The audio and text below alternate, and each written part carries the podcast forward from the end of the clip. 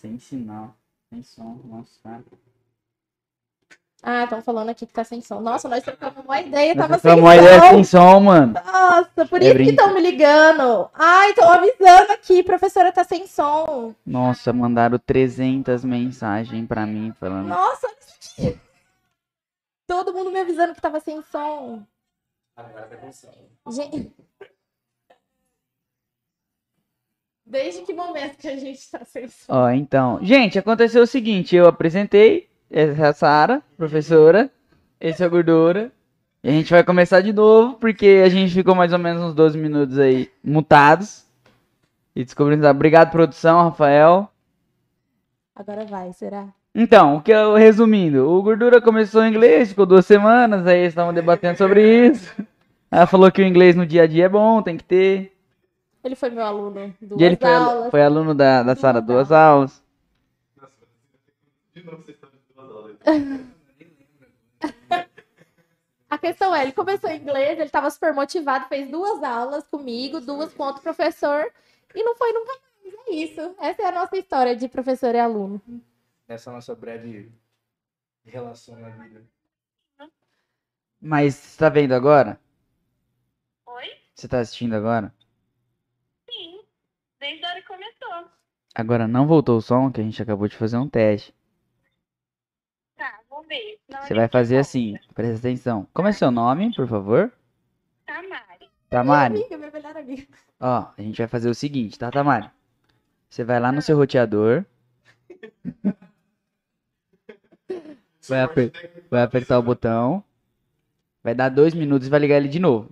Se, se sair o som, você me liga e, e avisa, tá bom? Não é minha internet, tá todo mundo reclamando. É brincadeira, Samara, você está ao vivo. Se você está escutando o som da live agora, você está escutando sua própria voz. Sério? Com certeza. que legal. É como vocês deixam? Não, mas nem a gente sabia, descobrimos agora. Tá bom, então. Tá bom? Muito obrigado. Obrigada. Tchau, tchau. Quer mandar um abraço pra alguém? Não, só pra minha amiga que tá aí, que ela é perfeita. Ah, então tá bom. Tchau, tchau. Acabaram de mandar ainda que tá sem som. Não é possível, mano. Não é possível. ali, O som saiu. Acabou de mandar aqui, faz. Acabou de mandar. Eu perguntei. Galera do Ah, YouTube, voltou? voltou? voltou. Galera, vocês têm certeza? Cadê a moça que me ligou? Liga aí de novo, vamos fazer o teste. Tem um monte de gente, ó. Estavam falando que tava sem som no YouTube, no Face também. Não, Na Twitch tá funcionando. Ah lá, voltou. Estão falando que Aí, ó, voltou. boa família, voltou na Twitch. É, É, Agora sim.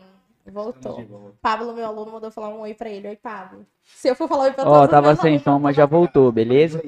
Vai lá, já voltou. Tá tudo normal, normalizado. Faz parte, né, gente? Onde a gente tava mesmo? Então, eu já fiz inglês em várias escolas também, nunca parava. Por quê? Ah, não sei, acredito que seja de fato. Ó, já fiz na Física em São Paulo. Aí eu vim pra cá. Aí eu fiz na IASIG. Aí eu fiz na Wizard e na América. Aí acabou. É, praticamente Mas eu as quase acabei. Mano, eu quase acabei na América. Aí eu simplesmente parei de ir. Ah, mano, mas. É porque, tipo. Sei lá, é pra mim um negócio do inglês eu acho que você tem que. Mas aí agora a gente tá nos ouvindo muito. Valeu. Você tem que aprender conversando mesmo, não sei, eu acho que eu não consigo entender que o método, tipo, de quatro anos vai te trazer um inglês, tipo assim, pra conversar. Acho que é realmente um inglês, talvez, por exemplo, da aula, de entender muito mais. Eu acredito que não seja essa brisa. Porque, tipo, eu acredito que a aula prepara você pra você aprender, tá ligado? Tipo assim. Ah, mano, questão de preposição, essas paradas. Pra depois, quando você for trocar ideia, você saber trocar ideia. Eu acho que assim, é, a questão da, da gramática explícita, de nomenclatura, eu sou contra. Inclusive, hoje, tipo, eu não, eu não tô em nenhuma escola de idiomas, é, eu tenho outros lugares e tenho as minhas aulas particulares, né? O foco do meu inglês tá no particular. Eu não gosto de gramática explícita, porque eu acho que nomenclatura não ensina ninguém. É legal sim você saber o que é um verbo no, no tempo, no passado, no presente, no futuro, o que é o presente perfeito, mais que perfeito, enfim. É legal. Mas isso, depois que você já sabe quais são as palavras que vão entrar nessa parte. Então, acho que a, primeira coisa é saber falar as palavras, vocabulário e tal. Depois você pensa, porque pensa na gente na escola. A gente tem língua portuguesa desde o começo. Então, mesmo sendo a nossa língua mãe, que a gente tem contato o tempo todo, ainda assim a gente tem uma escola. Então, é necessário, né? Mas qual é o momento que você vai parar para aprender o que é um verbo, o que é uma expressão, né? É só depois no ensino fundamental, no fundamental 2, né, que hoje a gente chama de anos finais, não é mais fundamental que fala, nos anos finais. E aí, aí que você vai começar a aprender, ah, verbo é isso, substantivo é isso, adjetivo é isso. Mas quando você aprender, aprende que brincar é um verbo, você já sabe o significado de brincar. E como você aprendeu o significado de brincar vivendo? Sim, Uau. exato. Mas aí é que tá, nem tudo a vivência nos proporciona. Às vezes você vai aprender algumas coisas que na- no seu dia a dia não existe, mas que vai ser necessário para você usar em outras coisas. Né? Por exemplo, às vezes, qual a chance de uma criança, numa conversa em casa, saber o que é uma empresa? Muito difícil alguém falar sobre empresa dentro de casa, dar o conceito de empresa, mas na escola ela vai aprender o que é uma empresa. E ela vai usar a empresa na vida dela em outros momentos. Então é uma questão de, de ter uma conexão, eu acho. Né? Deve haver uma conexão entre a experiência e o aprendizado. E aí, quando o aprendizado se dá por si só, ou a experiência se dá por si só, em algum, algum momento isso vai causar, vai chocar.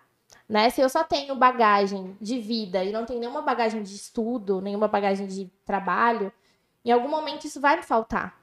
E a mesma coisa, de nada adianta uma pessoa estudar demais, né? Saber toda a teoria, e aí chegar na vida e, e aí ela não, não consegue aplicar. Então é uma questão de andar junto, né? Tem que haver um equilíbrio. O aprendizado de um idioma, o ideal é que ele seja sempre pautado, voltado à prática. E eu prezo por isso nas minhas aulas. Eu acho que a gente deve praticar. Não só das minhas aulas de inglês, mas das minhas aulas de português também.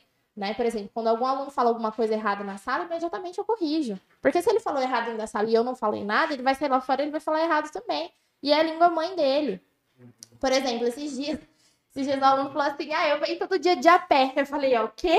De a pé? Aí eu escrevi na lousa, grandão, a lousa inteira, de a pé. Falei, gente, de é uma preposição.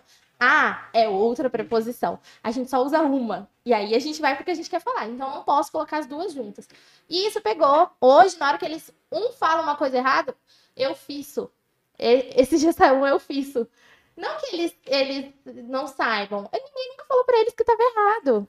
Porque no dia a dia a gente fala muito errado. Ah, que nem Né? nego de 40 anos, bem estruturado de vida, que fala de menor. Nossa, de menor, estrupo. Estrupa é foda. Nossa, eu ouço muito isso, muito. É, pessoas, pessoas adultas que falam muitas dessas coisas, desses vícios, na verdade, muitos não, todos os vícios linguísticos são, são culturais. O próprio nome já diz vício linguístico. Então é um vício, é uma coisa que, que foi passada, né? E quem passa? Os mais velhos. Por quê? Porque nunca ninguém parou e corrigiu eles e falou que estava errado. E aí a gente, tipo assim, não que a gente tem que falar certo o tempo todo. Eu sou professora e não falo certo o tempo todo, porque eu acho isso chato. Porque a pessoa, a- querendo ou não, aquele que fala português corretíssimo o tempo todo, ele, ele passa uma visão de ser superior aos outros. Porque a gente ainda vive numa cultura que precisa muito ser instigada a partir do aprendizado. E aí, co- co- consequentemente, a pessoa que fala certo o tempo todo dá essa impressão de que, nossa, ela é mais do que os outros. E não. Mas en- então eu tento ter essa, essa cautela, né, no meu vocabulário para não ficar demais e também não ficar muito sorrateira, porque, tipo, eu sou professora, né? Mas às vezes falta isso, a pessoa não chega. Se a pessoa ouviu de menor a vida inteira, ela vai achar que de menor tá certo. É, redação, eu vejo mesmo muito isso. Às vezes o, a- o aluno faz redação, né, nas aulas de português. E aí ele vai, ele tá, é, artigo de opinião. É uma coisa em primeira pessoa, é ele que tá falando, é a opinião dele. Aí ele fala assim, bom, vírgula. Eu acho. Falei, gente, não pode pôr bom, porque bom é uma coisa de fala. Você fala, bom, eu acredito que. Mas você não pode jogar um bom no meio de uma redação, assim, só assim, bom. Eu acho que tal coisa. O que, que é bom? Porque bom é um adjetivo, o que, que é bom? Então, são coisinhas que, que a gente tem que ir moldando, né? E que foram passadas para nós. E a gente ouve errado. Os mais antigos ainda é justificável, porque havia uma, uma falta muito grande do contato com a educação. A educação antigamente era muito difícil, na época dos meus pais mesmo era. Minha mãe fez até a quarta série. E o meu pai que, que conseguiu terminar tudo, não foi, não fez faculdade, mas terminou todo, toda a parte, né? na época chamava de ginásio, né, eu acho. E, tipo assim, existe, é normal, antigamente e tal, mas hoje em dia já não tem mais essa necessidade da gente ouvir essas coisas e achar normal, porque não é mais normal. Dá pra corrigir, né? Mas é prática. É, é, quanto mais praticar, melhor a pessoa vai ficar. Então, é necessária a prática e é necessário o, o entendimento. Por que, que eu não posso só chegar e falar assim, ah, é de a pé, aí o aluno fala de a pé. Eu falo assim, não, é a pé. Tá, é a pé, mas por quê? Ele também precisa saber por quê, porque ele vai conseguir ajudar outra pessoa. E mostrar, são duas preposições, entender o que, que é isso, o que, que é uma preposição, né? Os as nomenclaturas assustam. Quando a gente vê nomenclatura, ah, é preposição, é, or- oração subordinada, oração coordenada, assindética. Aí a gente vê esses nomes é, não dá uma, tipo assim, frio na barriga, uma vontade de sair correndo. É, é chato mesmo, nomenclatura. Então a gente tem que aprender do jeito mais natural possível. Como? In- Interagindo com a experiência de vida, com a vivência. Isso aí é o principal. É que, sei lá, é que pra mim, tipo, a questão de, por exemplo, falar, falar inglês e saber escrever inglês, pra mim é um abismo muito grande. Eu preferia muito mais saber falar inglês do que escrever inglês, por exemplo. Aí é que tá. Só que você pode falar tudo. Jamais você pode se considerar fluente. Não, mas é só pra. Sim, mas aí é- mas tudo bem. Você, você para você a fala é importante. OK, para você a fala é importante é o que você prioriza. Só que aí muitas pessoas pensam que somente falar é ser fluente. Não, mas a fluência não é só, tipo, É, vai Entender tudo. Não. e, e, agi- e falar naturalmente, não tem essas paradas? Você ser fluente é você saber viver dentro daquele idioma. Onde foi dito que o idioma somente fala? Não, o idioma é tudo. O idioma é ouvir, audição, o, o idioma é leitura, o idioma é escrito. Não tem como eu saber falar português e não saber ler e falar que eu sou fluente em português. Não tem como. Porque o português não é somente a fala. O português é uma junção de quatro habilidades: fala, audição, leitura e escrita. A partir do momento que eu domino somente uma e desprezo as outras, eu não posso me considerar fluente naquilo. Eu sou dominante de uma habilidade dentro daquilo, mas eu não sou fluente. Há uma Mas, diferença. Caralho, mas, tipo, eu boto fé, super. eu também. Mas em questão tipo, de prática de vida, eu não acho que, por exemplo, vamos supor, eu acho que se eu chegasse para morar nos Estados Unidos, eu ia conseguir me virar muito mais em questão de, tipo assim, na escrita. Se eu sabesse falar bem, assim, eu não me ligaria de não saber escrever as palavras certas, escrever errado, coisas desse tipo. Mas se eu conseguisse me comunicar e viver de boa, pra mim já tava suave já. Ah, Isso mas- que eu falo, mas É, Tipo assim, eu queria que tivesse. Deve existir já em inglês que te preparam mais pra isso mesmo. Tipo, pô, eu preciso realmente aprender inglês em seis meses, tá ligado? Não tem outra opção. Eu tenho que aprender inglês em um ano, seis meses. E eu não quero escrever, por exemplo. Tem como eu falar? Não quero aprender a parte de. Mas eu acho que automaticamente na, na tua Ah, rotina, As duas conversas. deu Mas a conversa. questão mais de realmente de saber, sabe? é que elas estão interligadas. Eu nunca ouvi falar de nenhum método de ensino que se restringe a somente uma das habilidades. Mas eu acredito que se a escola, qualquer escola que seja, se ela se restringir somente a isso, você pode chegar em mim e falar, Sara, eu quero fazer aula de inglês com você, eu quero focar na, na, É. na fala. Aí, beleza. Aí eu vou te dar o mínimo possível das outras habilidades. Mas elas precisam estar ali, porque elas são conectadas. É, a partir do momento que uma escola, que um professor, ele te ensina somente uma parte, não ensina a outra, ele, tá, ele não tá sendo uma- sincero com você, né? Não tá sendo uma coisa clara. Porque elas estão ligadas. E vai muito das intenções. Às vezes você vai falar, olha, eu quero ir, eu quero viajar e eu vou me virar. Eu quero saber o suficiente para eu me virar. Beleza. Só que você vai precisar arrumar um emprego. Você vai precisar ler. fazer currículozinho. Você vai precisar fazer currículo, você vai precisar assinar contrato, e aí? Você vai, vai ter que saber ler e vai ter que saber escrever. Então, querendo ou não, por mais mínimo que sejam os momentos que a escrita aparece, que, que a leitura aparece, elas ainda vão aparecer. E aí, se você não sabe, você perde tudo. Porque de nada adianta saber falar e não saber escrever no momento que você precisa assinar um contrato e você tem que dar algum depoimento escrito, que isso existe bastante, né? A próprio punho, que a gente tem que fazer umas declarações e tal. É, e aí você, você se perde nisso. Então tem sim como focar mais numa habilidade, mas esquecer das outras e Não, aprender. Deu a volta mais por cima. não- Mas é. Mano, mas eu acredito que você saiba hoje mais ler e entender inglês do que falar. Acho que a maioria das pessoas. Porque tudo hoje tá em inglês. Não, com certeza. Mas eu acho que a questão da fala é muito mais de, tipo assim, travar mesmo. De não, de, de não travar, mas de não estar tão habituado. E aí, sei lá, dependendo uma palavra que eu já não consiga encaixar e o tempo que eu tenho que parar pra pensar nela, a fala já vai parar e aí, tá ligado? Mas, tipo, É a Não falta que- da prática, no É, caso. mas por exemplo, na minha cabeça, o bagulho flui muito mais do que na hora que eu falo, Aham. obviamente. Mas fazer o quê? Mas isso é da hora. Tinha um cara que treinava na academia onde eu trabalhava. E ele treinava luta também. A gente já se conhecia. E ele é professor de inglês, o nome dele é Ítalo. Abraço, Ítalo. Ah, o Ítalo trabalhou comigo. E ele chegava lá ele- e eu falava pra ele que eu queria sair do país. Um dia ele virou e falou assim: Mano, então eu vou entrar aqui com você, eu só falo inglês, velho. E tudo que eu falava errado, ele corrigia na hora. Eu falava: Não, bro, não é assim. Ah. Aí ele começava a corrigir em inglês. Eu falava: Filhão, se eu não, se eu não falei certo, porque eu não entendi. inglês, você vai me corrigir em inglês. Porra. É complicado. Não, isso, isso tem bastante mesmo. É, às vezes a gente tem esse conceito. Eu também, eu, eu adoraria se eu pudesse ensi- ensinar só a parte informal. Mas como que eu preparo meu aluno somente pro, pro informal e aí ele vai precisar em algum momento? E antes o inglês era diferencial. Já faz anos que o inglês não é mais diferencial. Hoje inglês é pré-requisito. Tem muitas das empresas, empresas grandes, principalmente multinacionais, não tem inglês, eles nem vão pegar teu currículo na mão. Se quer cogitar, te, te entrevistar, não vão.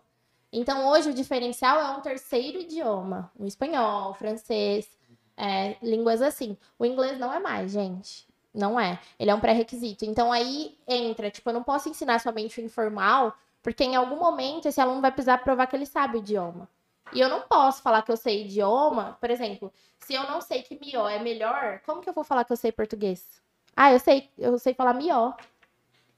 Tá no dicionário? Então não é língua portuguesa. Isso aí é vício, né? Então eu não posso considerar isso. Por isso, eu sempre gosto de fazer isso. Tipo, às vezes eu vou ensinar alguma coisa, eu falo assim, ó, tem esse jeito, mas você pode falar assim, que é muito mais usado. Eu faço isso o tempo todo nas minhas aulas. É, eu ensino a forma que, que a pessoa vai ver, por exemplo, ninguém. É muito difícil você ouvir falar thank you. A chance de você ouvir falar thanks é muito maior. É informal. Eu não vou achar thanks no dicionário.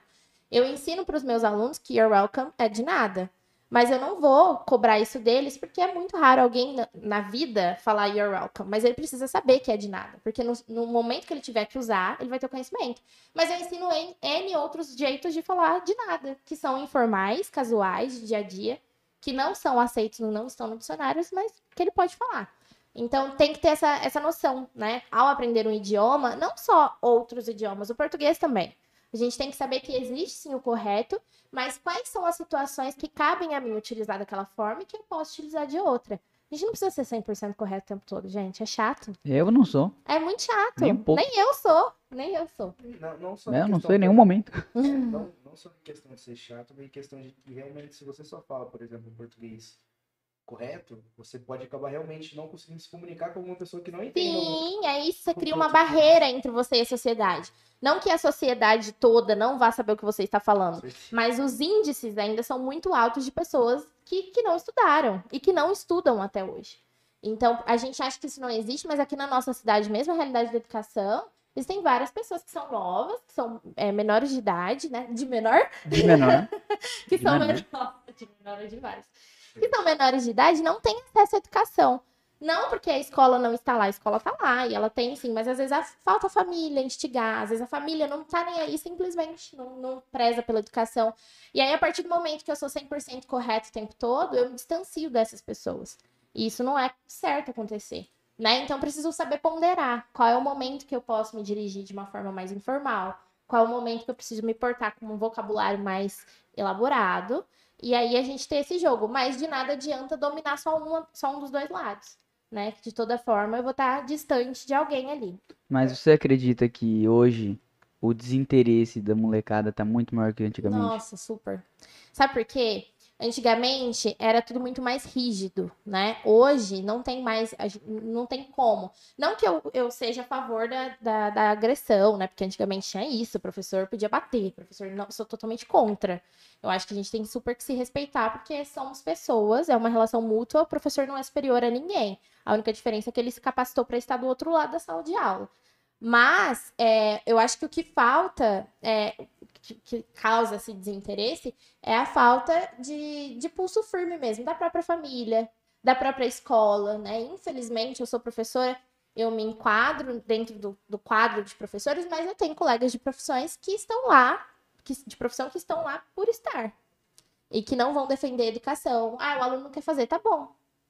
cara, o aluno quer fazer? Como assim tá bom? Não pode falar tá bom. Então você mostra para esse aluno por que, que ele tem que fazer. Qual a importância, qual o que, que isso vai mudar na vida dele.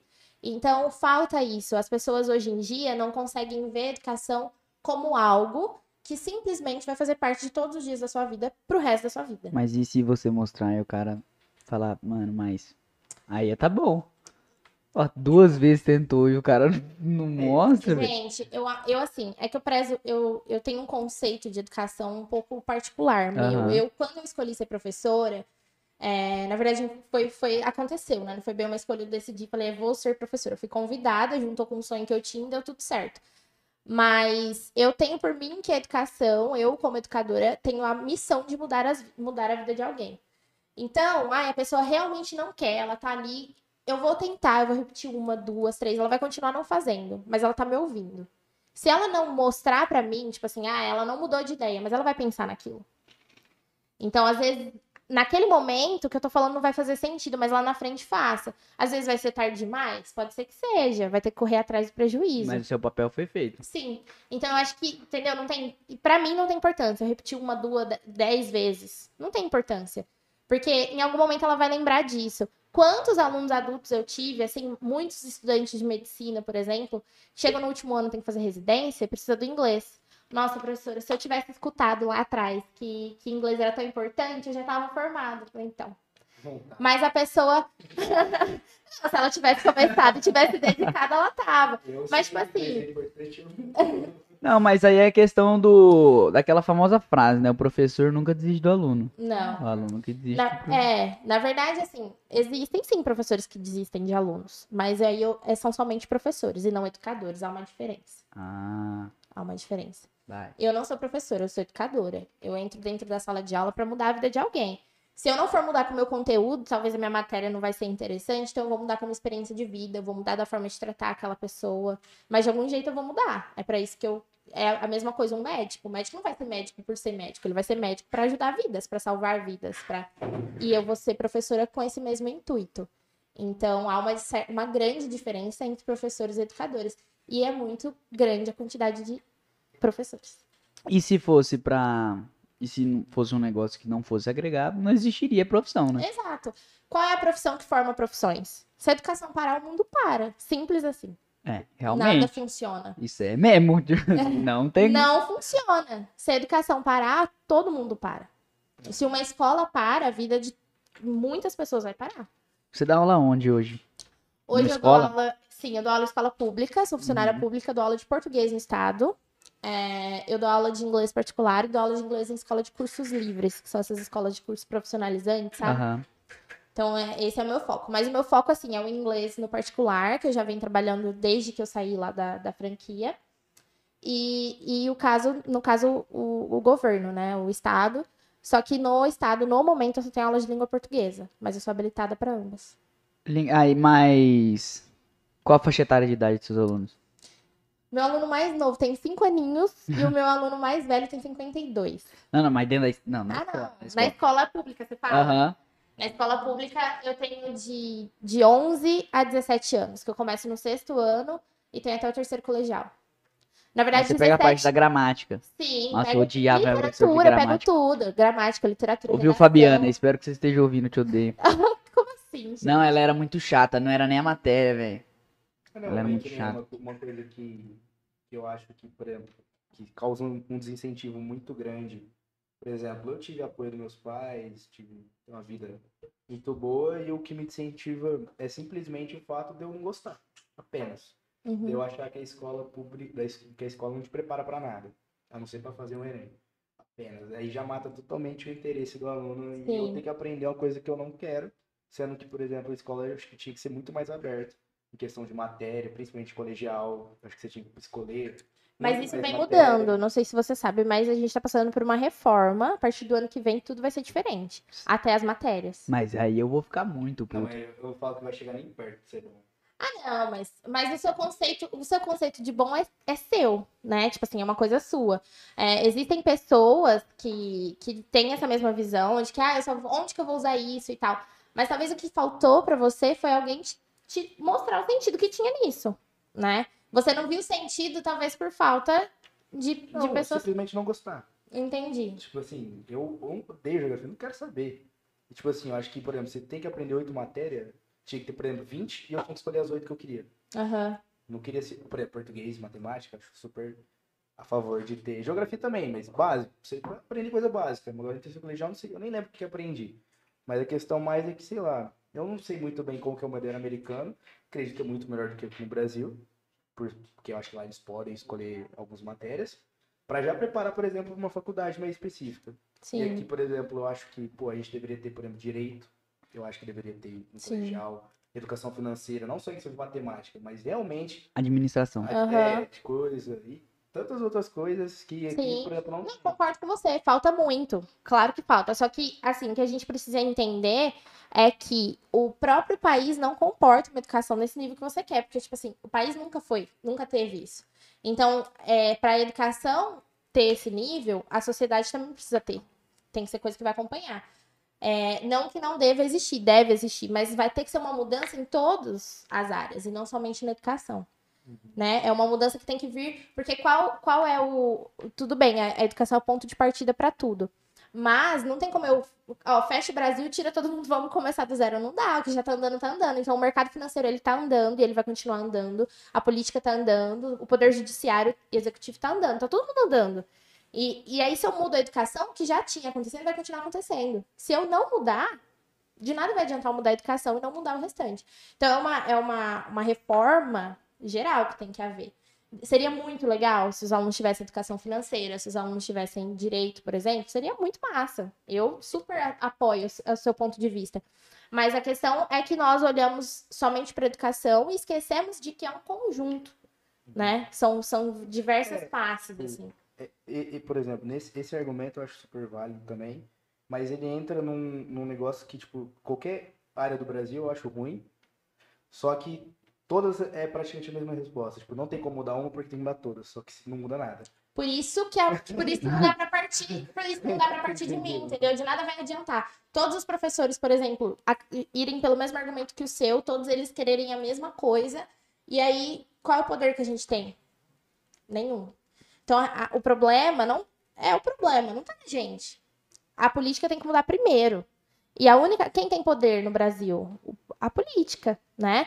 Existem os países europeus, por exemplo, que não é política, mas no nosso caso é política quem manda é, é a parte política. Então, é só a parte política que tem o poder de mudar isso. Não tem o que a gente fazer. Ah, vamos mudar a educação. Quem tem poder de mudar a educação? A política. Quem tem poder de mudar a saúde? A política. Quem tem poder de mudar a própria política? A política. Não tem o que eu fazer. O professor pode ir pra rua, o professor pode fazer protesto, pode fazer o que for. Não vai mudar se a política não quiser. E se a política muda um, ela tem como mudar todos. Por isso que a gente fala que tem que mudar todos. Porque se eu posso mudar um, eu vou mudar todo mundo. Mas aí é que tá. Eles querem, Então, né? qual que é a sua visão sobre a política?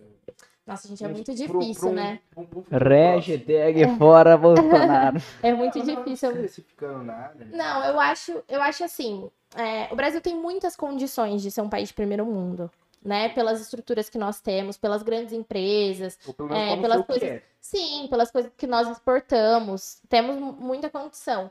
Mas eu, eu sinceramente, eu entendo pouquíssimo, tá? Eu sou leiga, então eu não tenho habilitação nenhuma para falar sobre isso. Mas eu acredito assim que, que falta uma, uma visão, talvez, mais humana. Eu acho que a partir do momento que a pessoa entra na política, ela se distancia da realidade. E aí ela vive uma realidade X, que é a deles, o mundo deles. E acho que enquanto não, não haver uma, uma, uma igualdade entre as partes, aquele que é cidadão e aquele que é político, eu acho que não vai mudar nada. Porque enquanto entender que é uma esfera isolada da sociedade, a mudança não vai acontecer. Né? E nós todos estamos inseridos dentro de uma mesma sociedade, políticos ou não, somos todos cidadãos e Tá partilhamos de um mesmo mesmo. É, a gente partilha de um mesmo ambiente. Então, eu acredito que o que falta, eu acho que a solução seria essa. Né? Talvez a pessoa que está no poder, ela não só no poder dentro de, de um município, nem só dentro de um estado, mas qualquer pessoa, não um presidente, um prefeito especificamente, mas qualquer pessoa que está dentro ali do poder, que ela consiga se ver como as outras pessoas. Porque se você não se coloca no lugar do outro, você nunca vai saber do que o outro precisa. Sim. Nunca. Não tem como eu te dar o que você quer sem eu me colocar no seu lugar e pensar como você. É impossível. Então a empatia é a chave para tudo. Então eu acho que o, o ponto principal seria esse, talvez, né? Se colocar num lugar, o que, que, que o Brasil precisa, o que, que as pessoas precisam, o que, que a saúde precisa. Então eu vou viver isso, eu vou me colocar no lugar. Talvez assim faria sentido, mas aí é que vem aquela coisa, tá confortável pra eles do jeito que tá. Pra gente não, mas pra eles tá. Porque eles não estão passando eu, pelo que a eu gente passa. espero que pelo menos assim, a casa tá. A casa tá caindo, eu acho, né? É, eu acho que também que alguns estão rodando. É.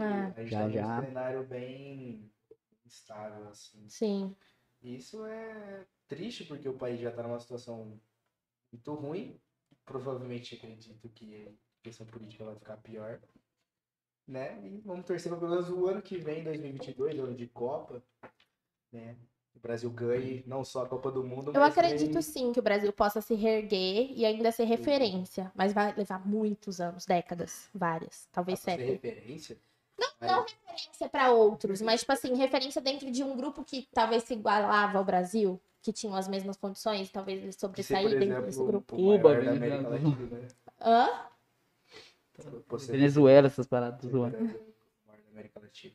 O Brasil, em, ques- em comparação. É que realmente é que não tem como olhar pro Brasil e não entender que não é um país de primeiro mundo. Sim. Por tudo que a gente tem, É. né? Em questão de, sei lá, território, terra, tudo que a gente exporta mesmo e etc. Mas, sei lá, a questão de educação, assim, eu acho que tinha que melhorar muito, porque eu realmente acho que não é só esse incentivo, assim, de família e tal, é mais incentivo da própria. Jeito mesmo Sim, é. da sua vivência. É. Eu acho É uma coisa particular. não- Mas isso aí não, não tem como. Eu, eu posso ficar aqui conversando com você 5, 10, 15, 20 horas. Eu não vou mudar seu ponto de vista. Porque você construiu isso. Eu não tenho. Ah, o que cabe a mim é como. Eu, eu preciso respeitar como professora, como educadora. Eu tenho que tentar te mostrar a minha outra face. E o que eu posso fazer dentro do que eu tenho, né? Mas eu não vou mudar só. Da mesma forma que eu não vou mudar o meu aluno que não quer fazer. E ele, se ele não quiser fazer, ele vai continuar sem fazer. Eu posso fazer a minha parte.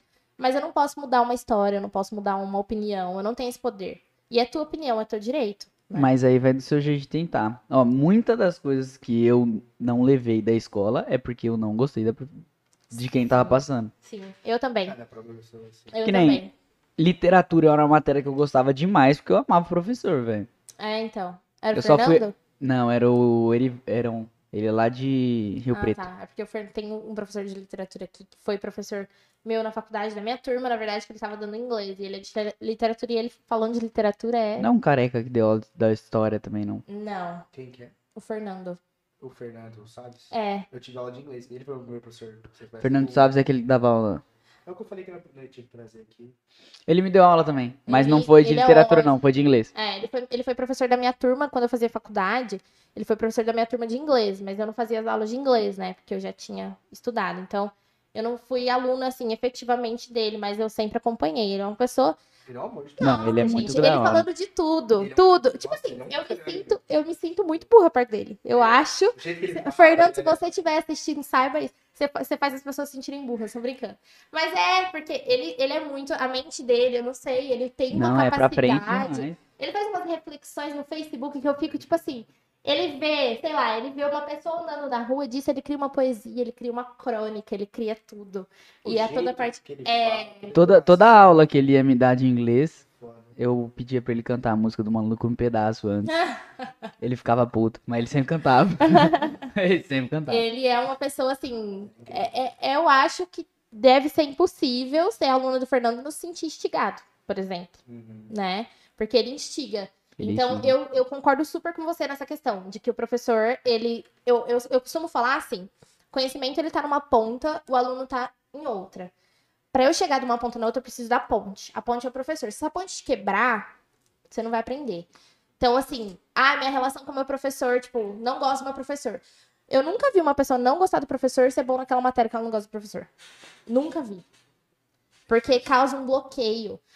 As relações interpessoais, elas são necessárias. Né? Essa questão, é, tem, tem muitos professores que falam, não, porque aluno é aluno e eu sou professor e a nossa É relação esse o não. ponto que eu queria chegar. Não, aluno é uma pessoa, você é outra pessoa, e vocês estão numa relação interpessoal, vocês têm total liberdade de serem sim professores e alunos, mas a gente pode ser mais.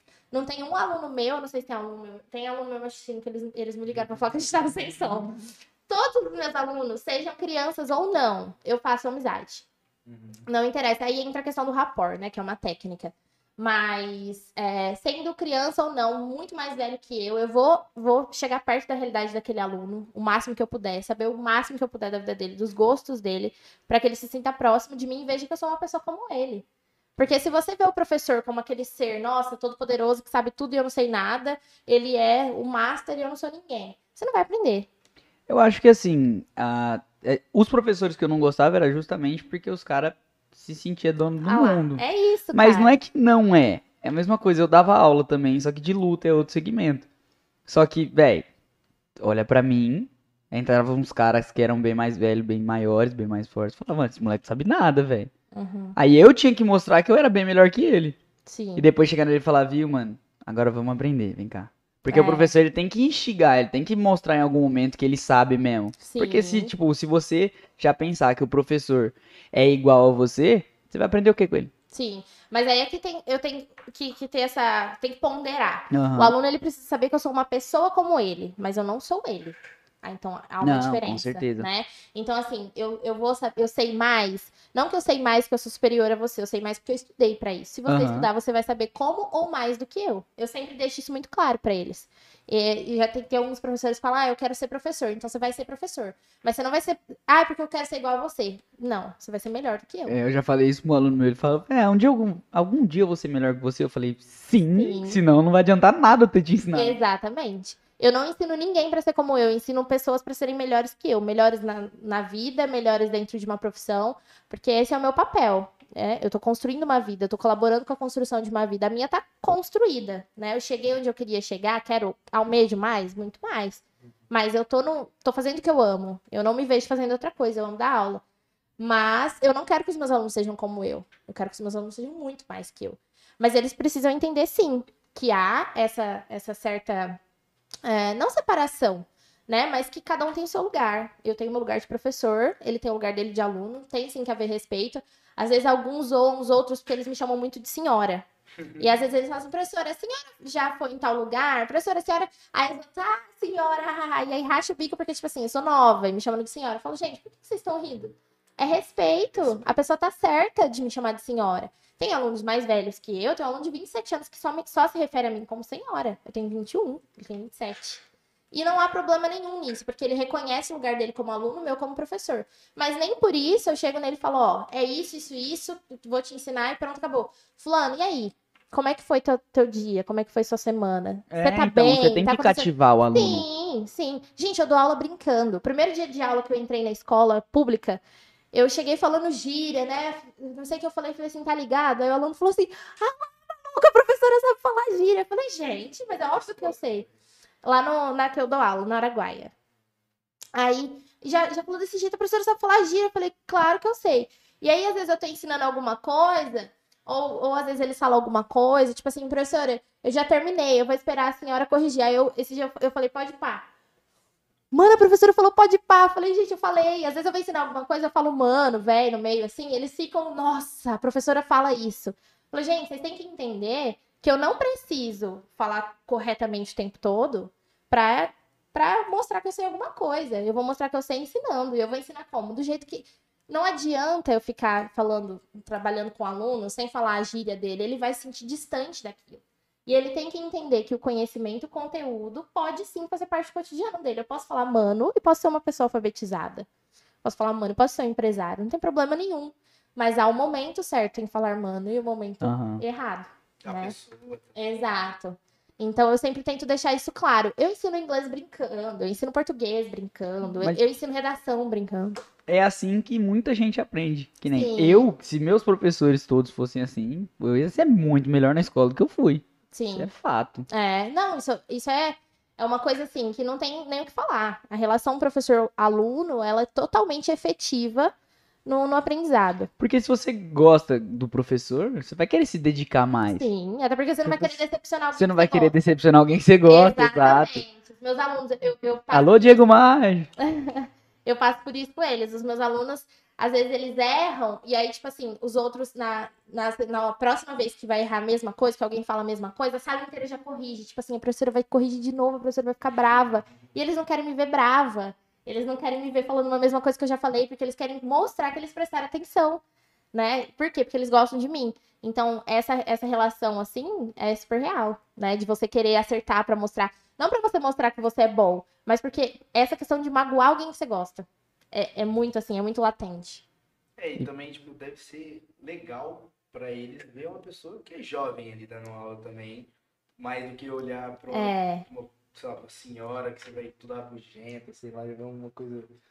É, é legal, mas é pra fases. Tem, fa- tem algumas fases, pra alguns é legal, pra outros há um estranhamento assim enorme. É, os mais velhos, eu imaginei que os mais velhos, a princípio, é, fossem o meu maior problema. Né? Quando eu comecei a dar aula com 15 anos, já me entregaram uma turma de adulto, e nessa turma de adulto tinha um aluno bem assim, crítico, que ele gostava de tudo muito certo. E ele simplesmente tinha, acho que cin- 50 anos, 48, um negócio assim. Eu tinha 15. Falei, não. Já, e já me falaram, falou, ó, fulano, ele é super crítico, ele não gosta de brincadeira, ele, né? Eu falei assim, pô, o que, que eu vou fazer? Eu tenho 15 anos, eu vou. O que, que eu vou fazer? Ele é crítico, eu tenho 15 anos, tinha cara de criança. Você era uma criança. Eu era, era uma uma criança. Mas, mas eu precisei não ser uma criança. A partir do momento que eu me tornei uma professora com 15 anos, eu nunca mais fui criança. Mas isso aí é porque você precisou amadurecer Sim, muito. eu precisava ter uma postura é, de que não era condizente à minha idade. Então eu falo que eu não tive adolescência e eu não tive mesmo. É, muito, muitas das coisas que o pessoal da minha sala fazia, ficava, gente, eu não posso. Oh, não. É, oh, não, não, não. Eu falava, não posso fazer isso, eu não posso, sabe? Porque eu sou professora, então eu tinha uma autocobrança muito grande. Mas eu não me arrependo de nada disso, foi uma escolha minha, né? Ninguém falou, você vai ser professora. Teve o convite, eu aceitei, tudo bem. Mas enfim, E que ele. convite foi esse também? Uma hora tem que falar esse convite também. Eu era aluna, né, da escola, que vocês sabem, né? E aí, eu não sei se eu posso Quatro, falar. Não sei se ele deve falar. Não, É, não, à a- vontade. acho que todo mundo sabe que a, minha, que a minha carreira começou na Wizard, né? Eu fui aluna da Wizard, nunca estudei em outro lugar. Então eu comecei a estudar lá aos oito anos. E aí eu sempre, sempre me dediquei muito. Porque, por que, que eu me dedicava? Ó a questão de não querer decepcionar quem a gente gosta. Olha só. Eu era a única pobre da escola. Real. Eu era a única pobre da escola. Gente, minha mãe, ela é doméstica. Não que isso seja, mas é- ela vai ganhar, consequentemente, ela vai ganhar menos que os outros. Minha mãe é doméstica e meu pai é operador de veículo na Sabesp. Ele dirige aquelas máquinas enormes e caminhão da Sabesp. Então, tipo assim, da minha sala era filho de médico, filho de empresário. Primeiro eu era a única menina da sala, por, um, por vários anos lá. Aí, tipo assim, um, o pai era dono da, da DEAS, o outro pai era dono de não sei o quê. O outro pai era médico e a mãe era médica. E aí, o outro, a mãe era advogada e o pai era médico. Eu ficava assim, tipo, eu era a única pobre. E pra eles, eles o professor falando, eles aqui, ó, brincando, conversando, jogando a mochila pro alto, e eu assim, ó, prestando atenção no professor. A aula toda. Eu achava mágico. Eu sempre tive isso comigo desde pequenininha. Eu vi o professor dando aula, pra mim tinha um negócio assim em volta dele, uma luz, sabe? Tipo quando tem aquelas imagens de Jesus descendo, era aquilo que o professor entrava na sala, eu via aquela luz assim, falava, pô, cara, é, é ele, é ele, não tem nada mais top que isso, é Ele professor. Não, qualquer professor. qualquer Eu admirava a profissão. Eu admirava. Tipo assim, eu tinha professora, eu, colocava meus. Pra mim, professor era a mesma coisa, era sinônimo de Deus. Era, tipo assim, Deus no céu e meu professor no céu e na terra. Porque era tudo pra mim. E o professor tava dando aula pra Deus. É, exatamente. É, era desse jeito. Nossa, pra mim era muito louco ver professor. Então, eu amava, eu prestava. Tinha alguns professores que, que às vezes eu não tinha tanta relação assim, mas eu sempre fui nerd. Então, eu sempre tive notas mais altas da sala, então os professores sempre gostaram de mim, por consequência. Então, eu nunca tive relação ruim com o professor. E aí, eu, eu tava sempre prestando muita atenção e esses meninos zoando. Tipo assim, primeiro, menino, 8 anos. Moleque de tudo, né? O menino com 8 anos. Meus alunos de 17 dá trabalho, imagina de 8. E aí, moleque, criança, né? Não julgo, é normal. Tipo eu com 21. Então, tô, tô brincando, eu não, não vou falar isso. Mas o gordura concorda. E aí, tipo, eles. Qual era o sentido daquilo pra eles? Nenhum. Meu pai tá pagando, meu pai fala pra eu vir, eu venho, faço a aula e vou embora. É isso. O pensamento deles é esse. Mas o meu não. Meu pai tá trabalhando. Isso aqui é caro, eu preciso prestar atenção. E eu achava inglês o máximo, né? Então, foi, foi uma junção de tudo. E aí, eu fui me destacando. Eles me tiraram da turma dos meninos, porque não dava mais, não era condizente mais o nível. Tipo, ela passava atividade, a professora passava atividade, ou o professor, porque eu tive vários. Aí eu terminava e eu ficava esperando esses meninos. Aí tinha dia que a aula acabava e não tinha correção. Porque os meninos não tinham feito ainda. E aí eles me tiraram dessa turma dos meninos e aí eu fui pra turma de gente mais velha. Aí quando foi mudar a metodologia, que foi pro fone e tal, eu fui uma das pessoas que foi teste. E eu era criança, mas eu tava fazendo um livro de adulto. E aí foi indo, aí chegou Foi a época que eu 15 entrei. É, chegou nos 15 anos, eu já tinha uma maturidade. Eu sempre fui um pouco pra frente. É, é isso que os meus, o- os meus familiares falavam, né? Que é- que eu era pra frente. Eu sempre fui assim. Eu nunca fui condizente ao pessoal da minha idade. Eu achava, tipo, eu via os- as meninas da minha idade. Ah, ah, que saco. tipo assim, nossa, que infantil. Eu sempre pensei isso. Então eu tinha 15 anos, eu não tinha uma postura de 15 anos. E aí a coordenadora na época falou, assim- me ligou um dia e falou assim: Sara, você quer ser trainee? Aí eu fiquei tipo assim: o que, que, que eu tenho que fazer? Porque trainee, tá, mas o que, que é trainee dentro de uma escola de inglês? Eu não sabia. Aí ela me explicou, falou: conversa com seus pais, né, pra ver se eles apoiam, mas se você tiver interesse, você já começa semana que vem. Gente, eu, o que, que eu pensava que eu falava que eu ia ser a vida inteira? Professora. Só que olha, olha a minha imaginação, eu vou terminar inglês com 18, vou fazer faculdade e aí eu vou virar professora. Era, esse era o passo a passo da minha vida perfeita. Aí eles me chamaram, eu fui, tipo, na outra semana. Aí eu comecei ficando de auxiliar com uma turminha só na primeira semana, uma turma que tinha um autista. E aí eu nem tava ali por, pela, pela aula de inglês, eu tava ali pra dar suporte pra ele, porque ele era grau severo, então ele precisava de muito apoio.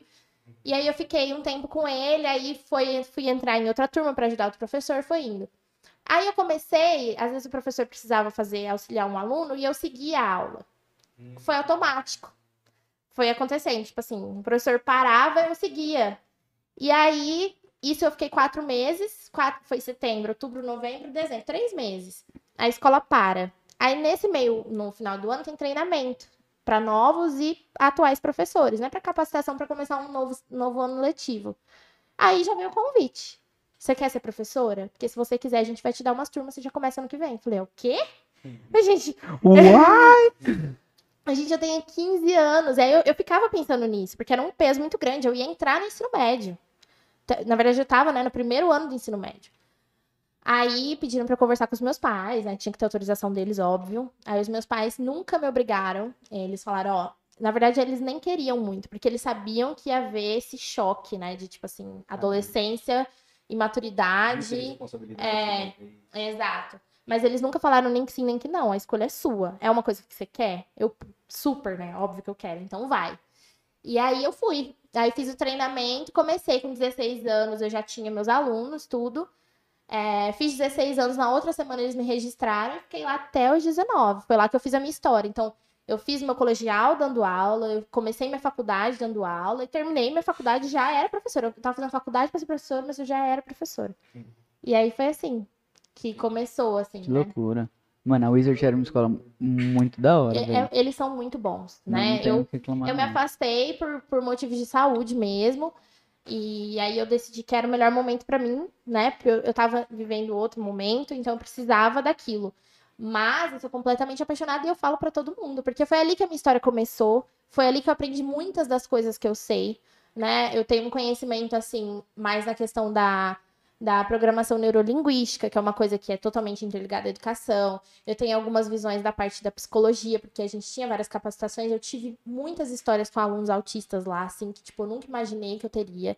Então, eu tenho um conhecimento de diversas áreas, e não somente do, do inglês, que foi ganhado ali dentro. Então, a minha gratidão vai ser eterna, porque foi ali que eu me fiz professora, né? Isso foi a, parte, foi a porta de entrada, né? Para todas as outras coisas que eu vivi, estou vivendo e ainda vou viver, né? Porque ainda tenho só 21 anos. É, com E certeza. professora aposenta, assim, um pouco velho. Você era da época que lá tinha uma festinha?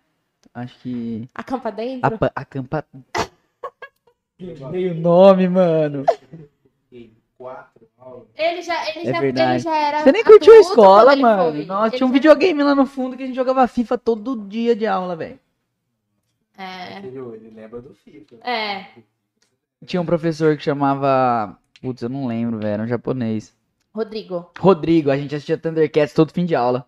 Ele era zica, hein, mano? Foi um dos meus primeiros professores. Fui- o Rodrigo agora tá atuando, não sei se ele tá atuando em alguma outra escola, mas ele tava no município. Ele está no município, isso eu sei. Nossa, faz muito tempo que eu não vejo ele. Eu só, a última vez que eu vi ele foi lá. Foi o único professor que eu tive na Nossa, então faz muito tempo, porque Faz. o Rodrigo saiu de lá, eu era aluna. Não, tipo- faz muito tempo. Muito tempo. Uns 10 anos. Mas na minha sala só tinha lenda, Rômulo Candeia. Nossa. Já vou parar já, porque já É. pesou demais. Já, já é, já foi. Já foi, já. Preciso nem contar o resto. Murilo Grosa, Ah, meu aluno. Foi meu aluno. um dos alunos do infantil que sofreu muito quando ela parou de dar aula. Ah. É da turma do João, o autista. Ai, olha lá, tá vendo? Ai, gente, eu vou chorar. Lê mais, lê mais então. Eu Lê fico mais que. lembrando. Ah lá, eu já quero chorar, eu fico lembrando. Lê mais que choro da audiência. Essa aqui. Nome Pereira dos Santos Júnior. É quase um dever moral de todo ser humano dar like nessa live. Quem conhece a Sara sabe da luz dela. Ah, Oh, yeah, é que man. eu Muito não- obrigado. Pede inscrição no próximo comentário. O nome. Almi, Almi. Ah. Ai, Pede gente. inscrição, Almi. Ah, gente, eu já quero chorar, porque as alunos falam, gente, isso aqui é água, tá? Pelo amor de Deus, meus alunos acham- Eu. Quem veio aqui achou que isso era cachaça O- esse dia? Não, mas também tá numa garrafa de cachaça, Foi o tu vai pensar o quê? Ah, mas não é que a gente não tinha outro d'água. Se não ia ser essa, ia ser uma pet. Eu achei essa mais bonita. É, essa é realmente uma bonita. Não é. O Murilo, o Murilo foi meu aluno, ele falou que ia me assistir mesmo. O Murilo, é, ele falou que sofreu, né, quando eu saí. A questão do- da, da minha saída lá foi muito dolorosa. Foi uma das coisas mais difíceis que eu passei até hoje na minha vida. De foi onde? muito difícil. Ah, tá. De lá. Uhum. Eu tinha uma média de 100 alunos quando eu saí. E Caramba. aí é, eu tinha muitas crianças, porque era minha, acabou virando a minha especialização. É, por, por- porque eu comecei com muitas turmas de criança, tinha menos de adulto, então acabou que virou minha especialização. Então, eu era muito ligada a eles, assim. A gente tinha uma relação muito louca. Eu tenho uma pasta, gente, enorme, tipo assim, sabe aquelas pastas catálogo? Eu guardo todas, desde a minha primeira cartinha de aluno até hoje, que eu recebo até hoje. Eu, ela tá dessa grossura. Eu tenho tudo que me deram, tudo, tudo, tudo, tudo. E eles me enchiam de cartinha. Tinha uma aluna que, que ela chama Isabela. To- Isabela não, Amanda. Todos os dias a Amanda levava uma flor pra mim. Ela pegava no caminho pra ir pra escola. Você não tem todas as flores. Ah, as flores, as flores eu não tenho. É, até porque morre. né? É, de, é, Mas é, vai- vai- não, as flores eu não tenho. Mas todos os dias ela entrava na sala de aula, ela me entregava uma flor. Todos. E ela foi minha aluna há dois anos. E ela fez isso Caramba. por dois anos. Mano, a questão de aluno é muito legal. Quando eu parei, eu dei aula muito tempo pra criança lá, de jiu-jitsu. É. Quando eu parei, os moleques que eu tive, que o meu superior, meu teacher, paizão, Diego Maggi, chegou e falou, véi, despede, já era. Aí eu falei, oh yeah. Aí eu cheguei no cara, cheguei nas crianças e falei, ó, esse é o último dia, a partir da semana que vem, vai dar aula pra vocês é o meu professor, Diego. E tal. Aí o moleque me virou e falou assim, eu vou chorar. Foi isso que ele falou. E chorou. Eu vou chorar. Aí eu falei, não faz isso comigo. eu preciso manter minha, meu nome aqui dentro. Eu fiz muita história pra chegar onde eu tô. Eu tive que fazer uma história. Vixe, Ele gente, quebrou a minha história. Ver aluno chorando é uma das piores, Nossa, piores quando- sentimentos do mundo. quando abraça, saber fala que você tchau. É o motivo? Saber que você, tipo assim, ai, porque eu nunca mais vou te ver. E, nossa, e eu, e eu soube, né? Eu não tenho tanto contato mais, mas eu soube que muitos alunos saíram depois que eu saí. E, nossa, isso pra mim é um baque. Eu não queria que eles tivessem saído. Mas é- aí é que tá, ó, a responsabilidade, o peso de- né, que a gente carrega de ser um professor. A responsabilidade de ser um professor é muito grande. E de criança é muito maior por causa dos pais. Então, tipo, os pais chegavam lá, via o magrelão cheio de tatuagem chamando todo mundo de mano.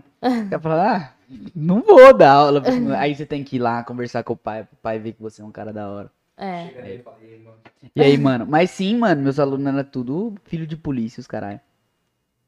Tudo bem, policial? Acho que pode xingar. Não, não, mas é que eles eram mais, mais regradinho.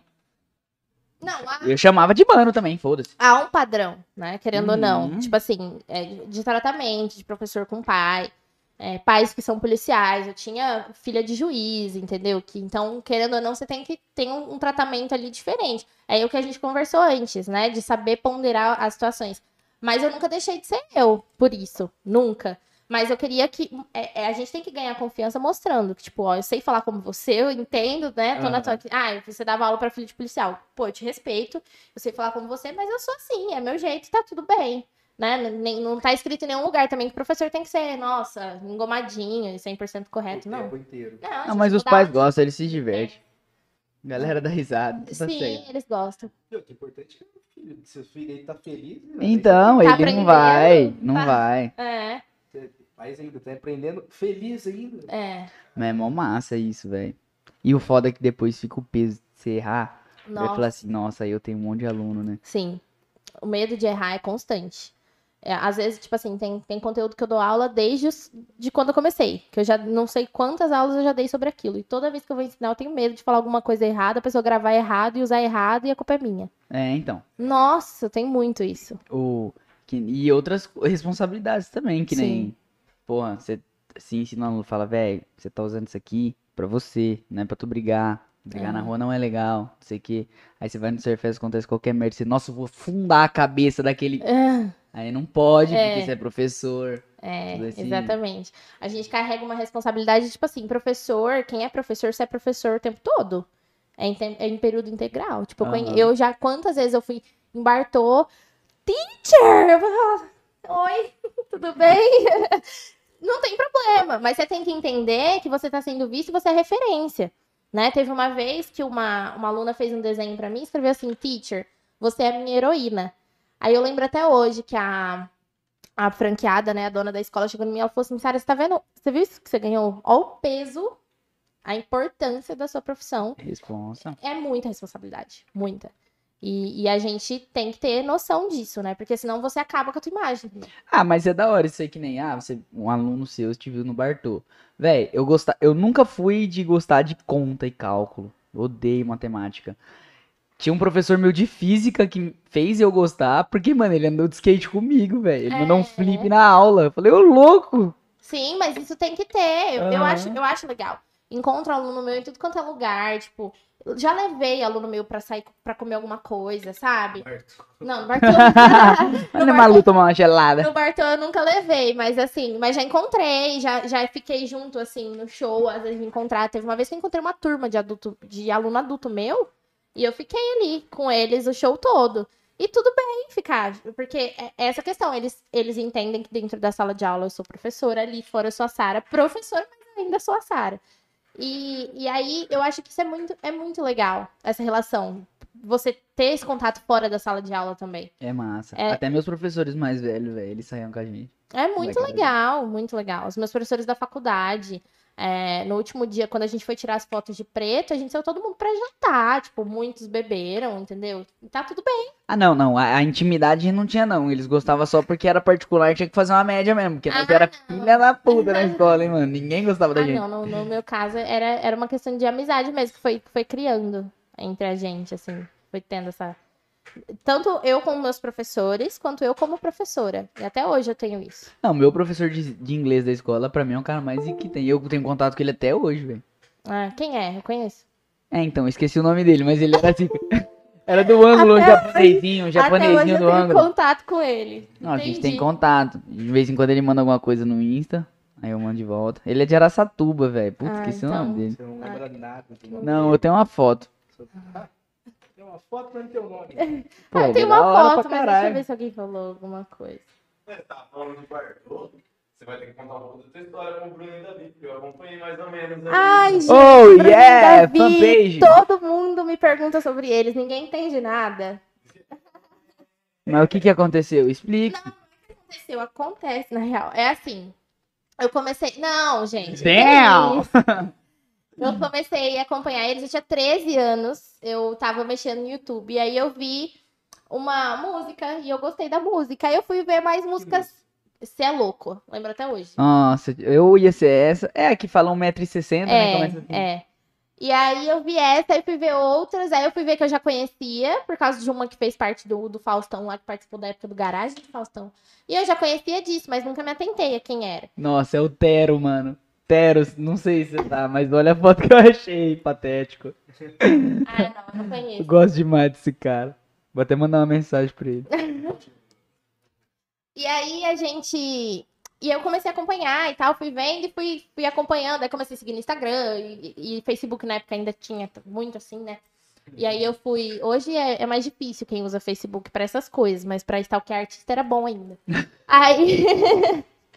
É meu fui stalkear, e aí eu achei o máximo e eu gostei. Tipo, sabe quando você olha? Eu falei, pô, gostei. Aí eu fui ouvindo sempre, aí eu fui. Aí eu me declarei fã, né? Tipo, eu falei fã. E eu achava esse negócio de fã ridículo. Nossa, Nossa, você não era mas assim com o Luan Santana, velho? Ah, não, eu tive meu momento, Luan Santana. Ah. Mas restart. Sim, restart, eu chorei no show, eu fiquei doente. Pois eu Calça verde, foto- caralho. Eu ta- Não, eu tava de calça vermelha, show do restart. Depois eu tenho uma foto do lado do Pelu. E eu, eu tenho até hoje essa foto. Eu gostava do NX0 na época. Nossa, eu gostava demais. Mas, quando época do Restart, época do Luan Santana, eu era criança, então eu não sabia o conceito fã. Com 13 anos, você já tem mais noção, né? Tipo assim, essa época de Restart, Luan Santana, eu tinha 10, 11. Aí, com, com 13 anos, você já tem mais noção. Aí, eu não sabia o que era fã. Eu falava assim, nossa, gente, mas fã, se a pessoa fica lá... Eu achava que fã é aquele que ficava gritando, chamando na frente do palco. Pra mim é isso, é derruba grade, sobe no palco, entendeu? Arranca roupa. Achava que era isso. E- só que aí eu me vi fã, porque eu, eu acompanhava tudo que eles faziam, eu ouvia, eu sabia todas as músicas, eu sabia nome completo, data de nascimento, tipo Stalker mesmo. Sem Instagram. É, Não eu gosto do Matuê, mas eu não sei tudo isso, não. O nome completo, data de nascimento, nossa, Não, RG, mas CPF, agora você não, mãe. você não me pergunta se eu lembro. Hoje em dia. Hã? Os do- ah, quando? Ah, não, hospital. Ah, isso aí já é demais. Isso aí... aí, se eu soubesse isso, a gente podia ficar preocupado. Não, a né? gente já tinha internado. É, psicopata. Mas não, eu não sabia isso. Aí, o que, que aconteceu? Eu fui no primeiro show em 2014. Teve um show em 2013, mas eu não fui, porque foi num Country Fest. Qual era a chance de eu ir num Country Fest? Porque eu tinha 13 anos. Ó, Ah, mas mas você tem 32, gente. Quantos anos você tinha quando eu tinha 13? 18. E aí eu não fui. Saudade. É, e aí eu fui em 2014 que tinha show deles na Expo. E aí eu falei assim, gente, eu não conhecia, eu, eu sabia quem era quem da equipe, mas eu não tinha contato, porque eu stalkeava, então eu sabia quem era o produtor, quem era a banda, mas eu não conhecia, assim, tipo, né, de ter contato. Falei, eu vou conhecer eles hoje, pronto, acabou, porque eu sou fã deles, eu vou conhecer eles. Aí eu fiquei lá, assim, ó, na porta do, da onde vai pro camarim, ali na Expo, fiquei aqui, assim, ó, na grade. Só tinha Passava eu. um, Eloy Paulo, Felipe, beleza, Juninho. Só tinha eu ali que queria conhecer os caras. Aí o Gutinho chegou, falou assim: Você quer ir pro camarim? Eu falei assim: Quero. Falei, vamos lá. Aí eu falei: Então tá bom. Aí a gente foi. Eu fiquei em choque.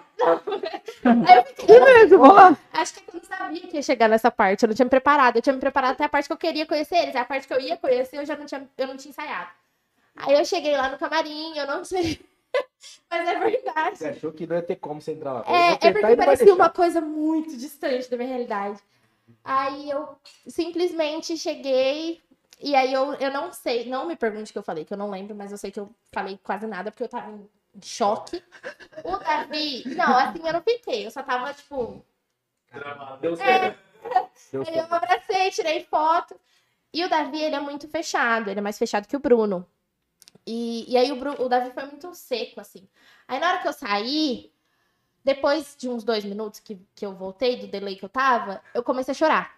Aí eu chorei, chorei, mas eu sou assim, tá, gente? Eu choro com tudo, é normal. Aí eu chorei, chorei, chorei, chorei. Hã? O delay é de vez em quando só. Ah, não, delay eu sou assim também. É só com pessoas que de grande impacto. Ah, não, mas eu tenho delay em outros momentos, assim, eu sou meio lerda. Gente, eu contei como eu machuquei meu pé, né? Eu- foi um delayzão. Eu tava olhando, eu esqueci que eu tava andando no meio de uma reforma e eu olhei pra trás e eu rasguei dois dedos do meu pé. Mas enfim. Normal, de vez em quando a tela azul. E aí eu. Eu, eu saí do camarim e aí eu fiquei muito decep- decepcionada a princípio. Eu falei, nossa, gente, um foi tão assim, o outro, oi, tudo bem e tal. Eu falei, nossa, é isso? Mas eu não desisti, eu continuei. E aí, eu, e aí foi, esse show foi dia 20 de maio. Dia 17 de julho tinha outro show deles, no bar toda da, da, da Expo. E eu tinha 14 anos. E eu fui. Você tinha uma missão. Eu fui, com 14 anos. Eu, eu achei que eu não ia entrar. Quem me levou, meu irmão e minha cunhada. Inclusive, se eles estiverem me assistindo, gente, vocês olhem. Não tinha como entrar no Bartô sozinha, gente. Eu precisava de alguém. Aí, meu irmão e minha cunhada me levou. Foi meu segundo show. Nesse segundo show, eles já lembraram de mim. Eu já dei um presente pra eles com a nossa foto e tal. E nesse, nesse ano, 2014, 2015, teve muitos shows em Fernandópolis do Bruninho e Davi, diversos. E aí eu fui em todos, e minha mãe me levava em todos, eu tava no camarim em todos, e aí a gente foi virando amigo. Então, qual a minha relação hoje, sete anos depois? A gente é parceiraço, nós três. Não só, Faz a ponte. não só nós três, como eu com toda a equipe, com todo mundo. Eu fui na- recentemente para a gravação do a- dia 20? Que dia que foi? Não, dia, no comecinho de setembro, não lembro agora. Eu fui na gravação do DVD de uma dupla, que é, eles são afiliados deles. Foram eles quem juntaram os dois, e foi a o primeiro DVD da carreira, e foi em Campo Grande. E eu já tinha ido para Campo Grande na gravação de 10 anos do Bruninho e Davi. Vocês acham que eu perdi? né? 10 anos eu não ia, porque eu fui, fui sozinha. Se liga, Não dessa vez conhecia. ela era adulto. 9 anos, tá? Eu, gente, eu não conhecia um ser humano, eu não sabia andar em Campo Grande, pois eu fui sozinha. Aluguei uma casa, peguei uma casa no Airbnb com outras meninas que eram fãs de outros estados que eu conhecia só pela internet. Em oito meninas numa casa, pegamos uma casona, fiquei quatro dias em Campo Grande, fui na Expo Grande todos os dias, fui na gravação do DVD, arrasei. Aí eu falei, já fui uma Ouro, vez, pô. eu vou outra. Aí eu fui na gravação dessa dupla, que são afiliados deles, mas eu já conhecia os dois também, por às vezes virem com eles pra cá e tal. E aí, nessa, nessa gravação, estavam inúmeras pessoas que um dia foram funcionários do Bruninho Davi, que não são mais, mas que são amigos até hoje.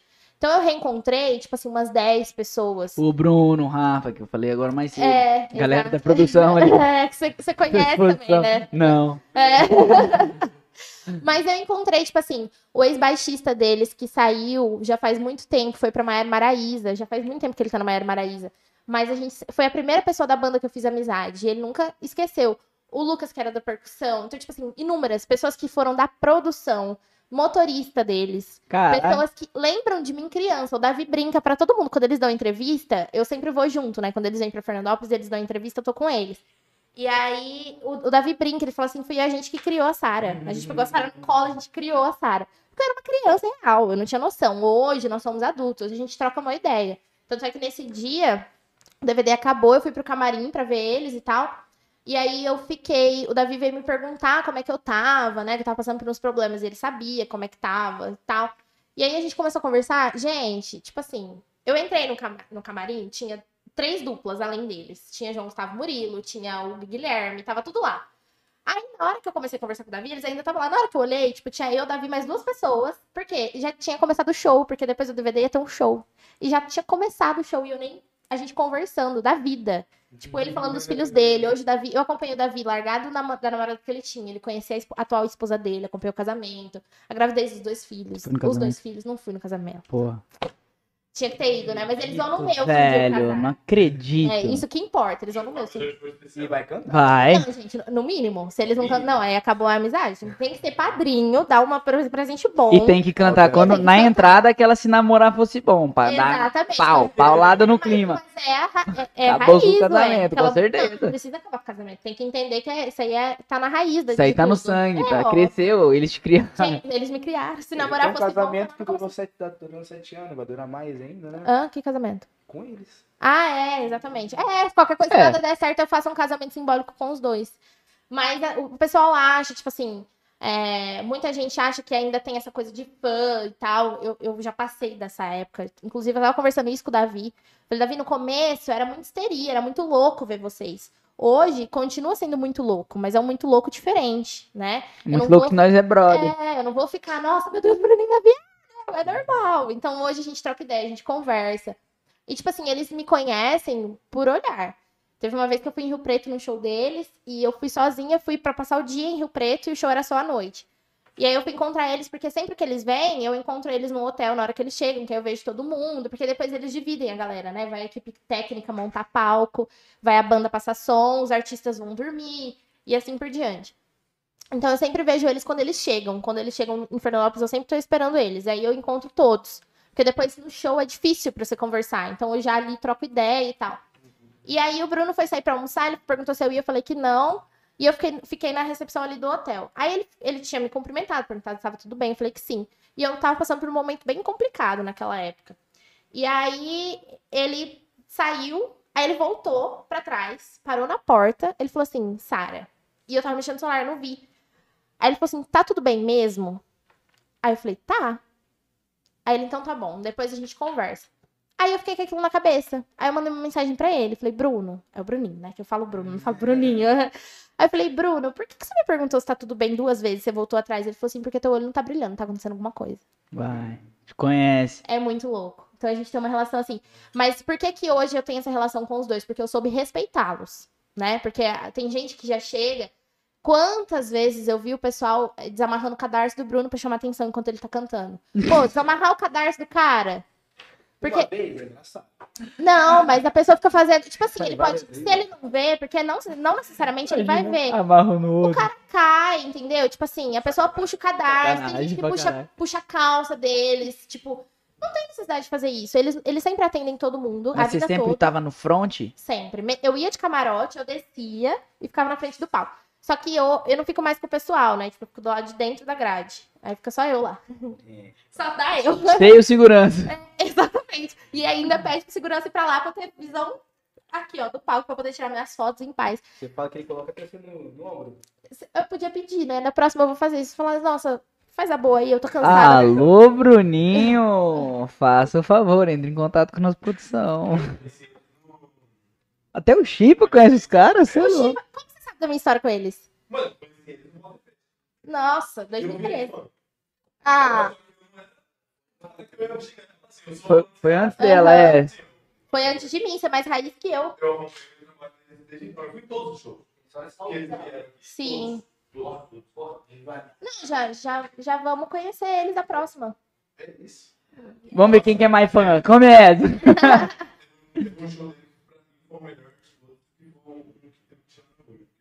Ah, é Country Fest, 2014, dia 16 de novembro de 2014. Que isso, brother? Que isso? Foi a última vez que eu vi o? Cristiano Araújo, porque pouco tempo Sim, depois. É, tipo, ele não veio mais pra cá. Eu não vi ele depois. É, Nunca vi, né? Aquele show foi, foi muito bom mesmo. Foi- só que foi, foi dividido, né? Eu não gostei da forma como foi dividido. Tipo, um lado do palco pegava camarote, o outro lado do palco pegava pista. Era, era meio que dividido. Ah lá. Ó quem vem. Chama, chipeira. Vocês Ah, têm fome, pai? eu sempre. Mano, eu acordei com uma fome. Porque quando ele chegou umas Eu seis e meia, eu percebi, tava tá dormindo. fome. Tava dormindo, acordei com uma Você fome da percebeu? Eu porra. percebi, parece que um pouquinho assim. Nossa, Quase nada. tava bastante. Mas então, eu sempre Deixa eu falar agora. Ah, claro, fica à vontade. Que é rápido, gordura foi. Não, que isso, o gordura É, espera. primeiramente, desculpa galera pela falha no som aí no começo. É, culpa do Chipa. Dele. É culpa minha, culpa minha. Mentira, é culpa do gordura, mas tá bom. É. Então, mano, e falando sobre o, o, o show, aquele show em específico, eu fui com dois brother por causa do Bruno e Davi, nem por causa do Cristiano Araújo. E eu era muito mais fã do Cristiano Araújo. Eu fui por causa do Bruno e Davi, porque, tipo assim, eu vi eles, tinha visto eles acompanhado tudo. Aí naquele show eu nem ia, eu olhei assim e falei assim, ah, eu vou. Eu vou por causa Uhum. que é os caras. E o show deles foi absurdo. Foi Eu- muito o único bom. show que Minha mãe tava foi comigo na naquele show. Rastapé, fi. Show deles, palco principal, você fala? É, na exposição. Eles já tocaram aqui. 2014. Então foi. 2014. Só foi esse. Sim. Não teve mais palco principal. Teve vários no bar toda a Expo, mas. Foi o Bartol da Expo, que era a época que era eles e o BPM. É, teve eles e BPM, teve eles e MC Gui, teve eles e Henrique Diego. Nossa, teve eles e MC Gui. Verdade. Teve. Eles e Henrique Diego. Bem Nossa, Bem na que época do, do nostálgico. Deu Onda lá. Nossa.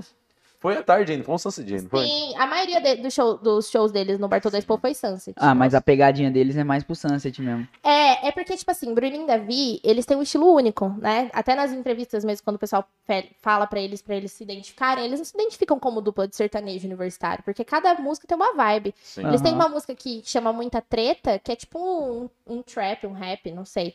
Tipo, é, é totalmente diferente. Não, eles é diferentaço. É, eles são, eles são bem Tem uma únicos, dupla que, assim. que tenta pegar a mesma levada deles. É porque eles começaram vindo pro sertanejo já jogando um estilo novo. É, Tipo, eles- mais, mais deles, assim. Meio que inovar. É, hoje aquele Luca e. Matheus tá, Ah, tá não, bem o com estilo Luke e Ma- próprio é, também. Luke e Matheus, eles também, eles são bem ousados. é- Aham, é, uma ah, característica eles deles. são. Eles são muito bons. Então, mano, os caras é Eu conheci embaçados. eles pessoalmente, eles são muito legais também. É uma característica deles, né? Ser ousado. E o Bruno e o Davi, eles sempre ousaram, eles não têm medo. Tipo assim, se vai dar certo ou não, eles só vão, eles fazem o estilo deles. Até as referências que eles têm mesmo. A maioria das referências que os dois têm, principalmente o Davi, é internacional. Então, e o Davi compõe bastante, mais que o Bruno até. E é uma referência internacional. Consequentemente, não vai ser um sertanejo universitário que vai ser referência dele, né? Vai, vai vir de outros estilos. E vai resultar no que as músicas dele seguem padrões totalmente diferentes. Sim. Mas acho que é isso que faz, tipo, eles têm o público deles ali, é, não é uma dupla como Jorge Matheus, que, tipo, o mundo conhece. Não, não é uma dupla que o mundo conhece. Mas é uma dupla que tem um, um público muito bom e que acompanha eles e que sempre acompanha, por quê? Justamente porque sabe que eles têm esse estilo que pega tudo, né? Que... Eu acho da hora. Eu nem gosto de sertanejo. É. E eu sou fã deles. É, então, é Entendeu? justamente por isso que a gente não pode classificar como sertanejo. Tem sim música que vão pra pegar No do sertanejo? Sim. Tem, mas, mas a gente não classifica como isso, porque é muito amplo, né? Vasto. Sim.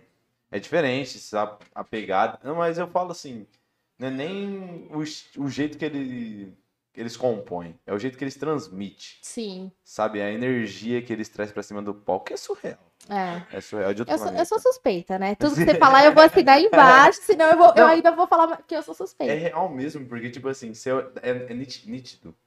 Assim, Sim. você pegar um, pegava um show de um cara, por exemplo, que nem foi no Country Fest, teve um Cristiano Araújo, foi absurdo, depois, depois deles, eu acho. Foi. Mas eles, o Cristiano Araújo pegou a pista e já tava pegando fogo, porque os caras deixaram a pista, você é louco, lá É. em cima, assim, numa vibe maravilhosa. Olhava, eu, eu não conseguia, tipo, ir lá pra frente. Eu queria ficar lá no fundo vendo todo mundo, assim, ó, curtindo Aham. os brasileiros sempre pra cima, tá ligado? muito que ele louco. puxava a vibe. Nossa, é maravilhoso. E se você conhece eles, você, você, você fica mais encantado ainda. Tipo, eu falo assim que hoje eu gosto muito sim do, do Bruninho e Davi, mas eu gosto mais ainda do Bruno e do Davi, porque eu sei quem eles são. E eles são assim na vida. Tipo, eles são fé. pessoas, eles são pessoas que, que te instigam, que te animam, que tem uma, uma vibe legal, que você tá junto, que é muito agradável, sabe? É, a gente já teve, tipo, vários momentos, assim, que eles estavam super estressados, que eles estavam, e eu respeitei, É fiquei na normal, minha, né? Que eles estavam cansados. E é normal. E é até por isso que a gente tem essa relação, porque eu sempre consegui ver, né, os momentos deles, assim. Mas as pessoas, Bruno e a pessoa Davi, são surreais. E quando você conhece, vê o coração, vê o caráter dos dois, você entende o sucesso que eles fazem. E, tipo, o quanto eles conseguem ser tão bons, assim, em cima do palco. Porque vem muito do que eles são na vida. É Uhum. muito louco. Alô, Gutinho, faz tempo que você não traz o Bruno e Davi aí, hein? Nossa, Só queria sim. deixar claro isso aí. Eu fiquei Alô, sabendo, assim, responde o WhatsApp. Responde o WhatsApp, vem conversar com eu nós. fiquei sabendo que talvez teria, sabe? Pro final do ano agora? Em novembro. Mas me parece que fechou. Me fechou um outro show, porque ia ser eles com outra pessoa, e eu não posso falar muito, porque eu não posso falar de onde eu sei. Mas- Ah, mas é o Icaro Gilmar, não é? Que vai vir em novembro? Então. É, então, só que aí, tipo, vai vir Ícaro e Gilmar e tem Israel Rodolfo, que já tá Aham. confirmado. Era pra vir nesse. Mas não E vai dar. ser os dois. É, só porque. Israel Rodolfo lançou Fest. batom de cereja. Nossa, isso é patético, Gutinho. Fest daí, vamos. Agora eu não sei Saudade se, se vai vir junto ou não. Tem ainda isso? Então, nunca Não, mais mas rolou. deveria ter, cara. Era muito louco. Era no shopping, né? A princípio, depois foi pra Expo. Nossa, o Ah. último foi na arena da Sério? exposição, filho. Tá Caralho. Absurdo. Era muito louco, Tem Country que ir, gordinha, pra voltar. Eu nunca fui muito de desses rolês. Ah, eu sempre fui. Eu sou, gosto sertanejo. Deixa eu ver se tem alguém falando alguma coisa. Eu conheci, o- eu conheci o. O que se matou lá do Charlie Brown. Olha como é que eu gosto. Famoso Champ. Mano Champ. Conheci lá na pista do Chorão. Em Santos. Eu tinha. Nossa, era mó moleque, tinha 10 anos. Foi- fiquei muito feliz. Aí depois todo É mundo legal, morreu, né? não dá É. mais. É legal a gente conhecer pessoas que a gente admira, assim, né? Nossa, eu gosto muito do Matuê, velho. Coloquei até ele nos meus melhores amigos, mas ele nunca viu. O Ma... o Mato é aquele, Ah, é ele tá aquele nos da, da música que come? Que, que faz do, do 1, 2, 3, 4 lá, é ele? É, esse é o teto, mas o Matuê Ah, tá. tá. Eu conheço, gente. Pra mim é... é- Mano, o Matuê. Ah, ele é um cara legal. Ah, tá. É, eu não conheço, então não vou, não vou conseguir falar sobre ele com você. Não, mas eu só, Pode só me coloquei contar. que eu sou fã. Entendi. É bacana. Então, você sabe a data de nascimento dele? Não, não, então eu não sou fã, eu gosto. Você stalkeia ele? Stalkeia ele. Eu assisto, do eu assisto pra cá. Ó, três caras que eu assisto muito: o Matuê, o Felipe Tito e o Pedro Scooby. Eu entro no Instagram só pra ver os três só. Entendi. Eu nem vejo o resto dos stories do povo, só dos três. Sei. E o Ítalo Ferreira também, que eu gosto pra caralho, Stalker. que ele é surfista. Eu ia falar agora, o Ítalo é surfista, né? Esse eu sei. Não, o Pedro Ítalo é Scooby é ex da Anitta, isso eu sei também, não E é? ele é surfista também. É, na real, ele é ex da. Luana Piovani. É, mas Mas ele depois a Anitta. Primeiro, Catou também. é... O cara é embaçadíssimo. é. Foram pra Tailândia. Aí eu só, tá vendo? Eu só sei por causa disso, gente. Que se for, eu sei da- das fofocas que eu, eu sigo Instagram. Tá de antenada fofoca. na fofoca. Deve Nossa. saber da, da família daquele, daquela mina que era de Rio Preto, como é que ela chama? Da Gabi Brandt, da Falei? família Pôncio? Falei? Mas eu sei é Deve tudo. saber o nome dos guri, Nossa, tudo. eu O bagulho deve ser louco. Gente, o que, o que seria da vida as sem fofoca de, de famoso? Adoro. Nossa, eu muito acompanhei legal. toda a tragédia. Hoje eu. Eu adoro. Vai mudar alguma coisa na minha vida? Não, nenhuma. mas é legal. Eu adoro. Vamos puxar um pouquinho os patrocinadores, ô Chipinha?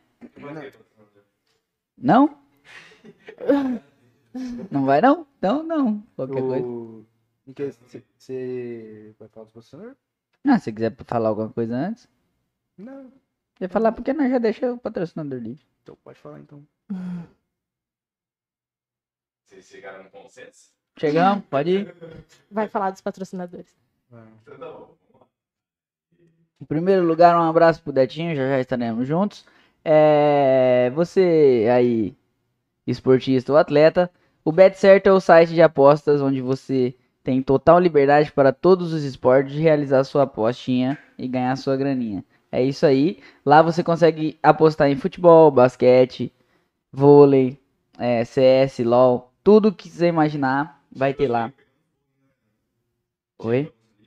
É, a Champions League, o pau tá comendo. Então, ó, você quer ganhar uma graninha? Aposta lá na Bet Certo. Não tem cambista? Manda uma direct pra gente no Instagram, arroba 17podcast ou Estúdios 17, que a gente vai realizar esse seu sonho de ser um apostador.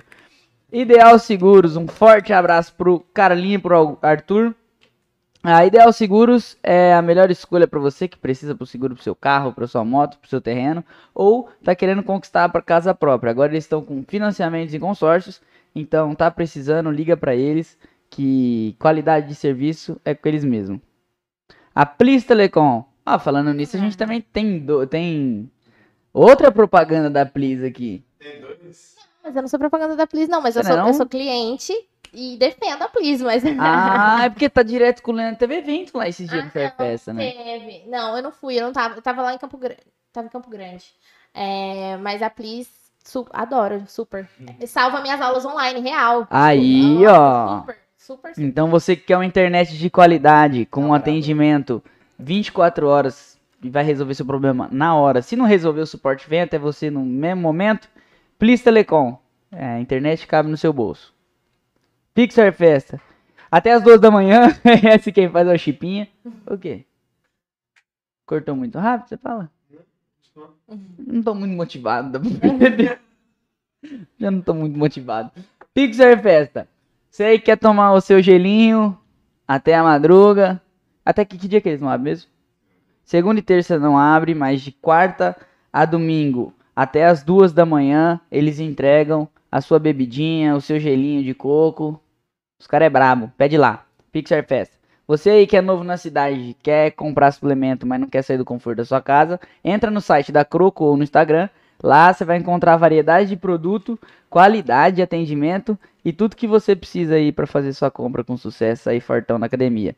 É, já aproveitando, para quem usar o cupom da 1710, você vai é DZ710, não a palavra, nem o número. E vai estar na descrição do vídeo. Usando esse cupom você tem 10% de desconto em qualquer produto da Croco. Beleza? Manda mensagem pros caras que os caras é bom. Quer comprar carro? Classificado São Paulo.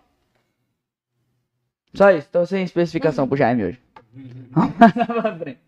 Mas é isso aí, ó. É um classificado do Instagram, que lá tem diversos modelos de carro. É, você. Se você tem um carro específico que você queira, é só mandar uma mensagem pra eles. Que eles vão resolver pra você. Beleza? Eles vão atrás. Empório do fumo. Quer falar um pouquinho, gordura? Quer não? Tem muito, muita criança vendo a gente, né? É, mas. Tem muita criança vendo a gente? Tem, Sei mas. que não, não fuma, hein, rapaziada. Mas se você fuma. Alô, é papai! porque eu fumo. Alô, papai, tira as crianças do sofá que a propaganda agora é imprópria. Ó, seguinte, você todo tipo de fumante maior de 19 anos, já vamos chegar, mas quer produtos pra você, é, variedades e qualidade, Empório do Fumo. Não vamos entrar em especificações hoje porque temos muitas crianças online. Meus alunos, gente, eles são fiéis. Barbearia Diplomata, vai ficar menos feio, D. Dias e Bittencourt. Isso aí dá pra. É. Dá pra crianças. Esse aí dá pra criança. Ó, criançada, quer ficar chavão no rolê? A galera aí da Sara, lá da escola. Como é que é a escola? Ah, da, da pública? É. Fernando Barbosa Lima. Nossa, minha mãe deu aula nessa escola. Alô, galera do Barbosa Lima, quer ficar chavão no rolê? Vai lá na Black Wolf, garante seu kit. Ó, a única loja de Fernandópolis e Jales, tipo, de toda a região que vende produto da Ciclone original. Beleza? Então vai lá, o atendimento dos caras é fenomenal. Se você for de Jales, dá um beijo no gordão. Se você for daqui, dá um beijo no tio Dina. Hum. 93. Ah, braba, né? Braba, os caras dominam. Marquinhos foi meu aluno, gente. Marquinho foi aluno da sala. Ô, Marquinho. Marquinhos foi meu E a. Jéssica? A Jéssica não, o Marquinhos sim. O Marquinhos Nossa, Jéssica, você sempre foi antipática. Mas, Mas ó, a Jéssica é chata. Nossa, quem, pelo amor de Deus. quem aguenta a Jéssica? Não, o dia que ela foi entregar meu moletom, podia ter feito com outra marca. Ô, Jéssica, te amo. Você aí quer personalizar seu moletom? Quer colocar o seu desenho nas suas costas ou no seu peito? É isso aí. É, entre em contato com a Nine. Lá você pode fazer o desenho ou você pode deixar que eles façam. É tudo feito à mão.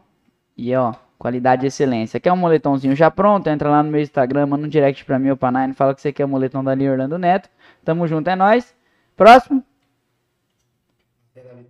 Açaí, não é não. Boa gordura! Ah, Decorou, caralho. Tá, tá estudando. Já tinha passado, ele voltou. Ai, ele não tá estudando, ele só tá atento. Ai, ô gordura. Tava trabalhando, cara. Você me pintou, velho. Nossa, tava olhando focadão, fazendo a promo. Então, açaí Lavitar, vocês acham que só eu sou famoso? Você acha que é só eu que tenho coisa no meu nome? Hum. Ó, açaí Lavitar é novo açaí aí de Fernandópolis trabalhando com delivery. Eles já voltaram às atividades. Nos últimos episódios eles não estavam ativos, né? É, então, até as 23h30 no delivery, no iFood. Lá você vai encontrar creme frozen, dininho, jabuticaba, o bagulho lá é louco, o sabor é insano. E você quer facilidade, pede um copinho docinho, pede o copinho do tio Chipa. Toma, Ó, famoso Chipa Copos. É isso aí, açaí Lavitar, galera, por favor. Vou pedir açaí, pede lá. E o último é o brabo, mano. Muito bom. Sim, né? Sim. Véi, e a batata deles, o sabor dela é único. Juro, não tem outro, outro lugar. Não tem, não é porque é nosso brother, mas não tem outro lugar que tem aquele tempero, velho. É tipo Sensacional. a batata. Coca-Cola. Todo mundo ama, mas ninguém sabe o que, que vai. E se não for Coca-Cola, não é bom. Exatamente. Não, pra quem gosta de Coca-Cola. É. Não vamos entrar em detalhes. Mas você gosta muito de Coca-Cola? Gosto. Não, então rapidinho. Ó, então você quer pedir um lanche em Brasa Burger? O gordura não é fã da Pepsi, pai. Eu gosto muito da Pepsi, mas F7. pra mim é em first place. Sempre. A, a Coca? Opa. Mano, eu gosto muito da Fanta laranja. Ah, não, eu não gosto de. Chegando pra acabar tudo. Chega, ah, eu já quis quebrar a briga. É isso. Quer jogar um futevôlei ou um fut... é, como é que chama? Society com os brother? Vai lá na Arena F7. Beleza? Dá um alô no William. Churrasquinho, tem área de churrasco. Agora vai... Não vou contar não, quase que eu dei um spoiler. Sorry, Deto. É isso aí. Good Tree Produções. Pô, tá faltando, hein, ô Rafa? Fica enchendo o saco no grupo o dia inteiro e não fez o negócio direito. Pelo amor de Deus, cara. Faltando, faltou um monte de coisa. Brigar ao vivo, pelo O. Rafa não faz nada. Você conhece fazer- o Rafa? Ah, gente, o Rafa mordeu minhas costas na escolinha e sangrou. E eu, e eu fiquei com as costas. Do nada, gente. Ô, Rafa, vai se tra... A gente tava. A professora tava lendo a historinha de Chapeuzinho Vermelho. A gente, maternal, nós sentadinhos no chão, bonitinho, do nada, ele mordeu minhas costas. Ah, é o vampirão, é. Mordeu minhas- Sangrou, foi feio. A mãe dele foi lá pedir desculpa pra mim e tal. Nossa, eu lembro que eu chorei. Eu lembro porque doeu muito, mas, tipo assim, eu não lembro dele quando a gente era criança, mas eu lembro do, do ocorrido.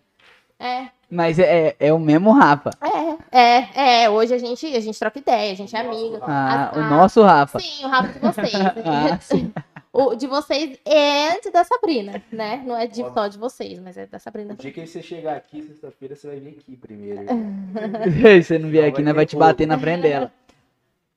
Nossa, Rafa, mano, eu não sabia. Ô, Rafa, não, eu devia ter pego o currículozinho, tá, não tava isso aí não, filho, que você era vampirão. Mas você tomou bastante raiva. Deveria ter tomado, né? Da raiva. Deve ser por Não. isso que eu sou meio estressada. Ele hoje. não pôs no currículo isso aí não, velho. Ele sai mordendo as pessoas. Você que me morde, vai tomar uma bicha. Ah, poucas. A gente era pequenininho. É justo. É justo. Você, você já saiu aqui do Brasil já, deu uns rolê, ou Não. pretende, se você pretende, aonde que você pretende? Olha, eu nunca saí. Assim, se, se valer Argentina e Paraguai, eu saí. É lógico que vale. então já não é então eu Brasil. saí. Então eu saí pra ir pra esses dois lugares, mas pra, pra país nativo da língua inglesa, não. Todo mundo me pergunta, ah, mas você não tem vontade de ir embora? Não, não tenho vontade de ir embora. Porque eu não consigo ficar longe da minha família. Eu sou muito apegada. Então, assim, eu acho que eu sofreria demais começar uma vida do zero num país novo, que a única coisa que eu sei é a língua e não sei mais nada, não sei cultura, não tenho amigos, né? Então, para mim, essa não é uma realidade que, que me agrada. Mas eu tenho muita vontade, sim, de ir. Inclusive, eu tinha planos para ir quando eu terminasse a faculdade. Eu terminei a faculdade ano passado, então os meus planos entrariam nesse ano. But, né? But, Coronavirus não, não permitiu. Covid-19. É. Covid-19. É sobre isso. É sobre isso. Ele usou os dois idiomas que eu sou professora. Eu achei, eu achei tendência. Eu vou só falar assim agora.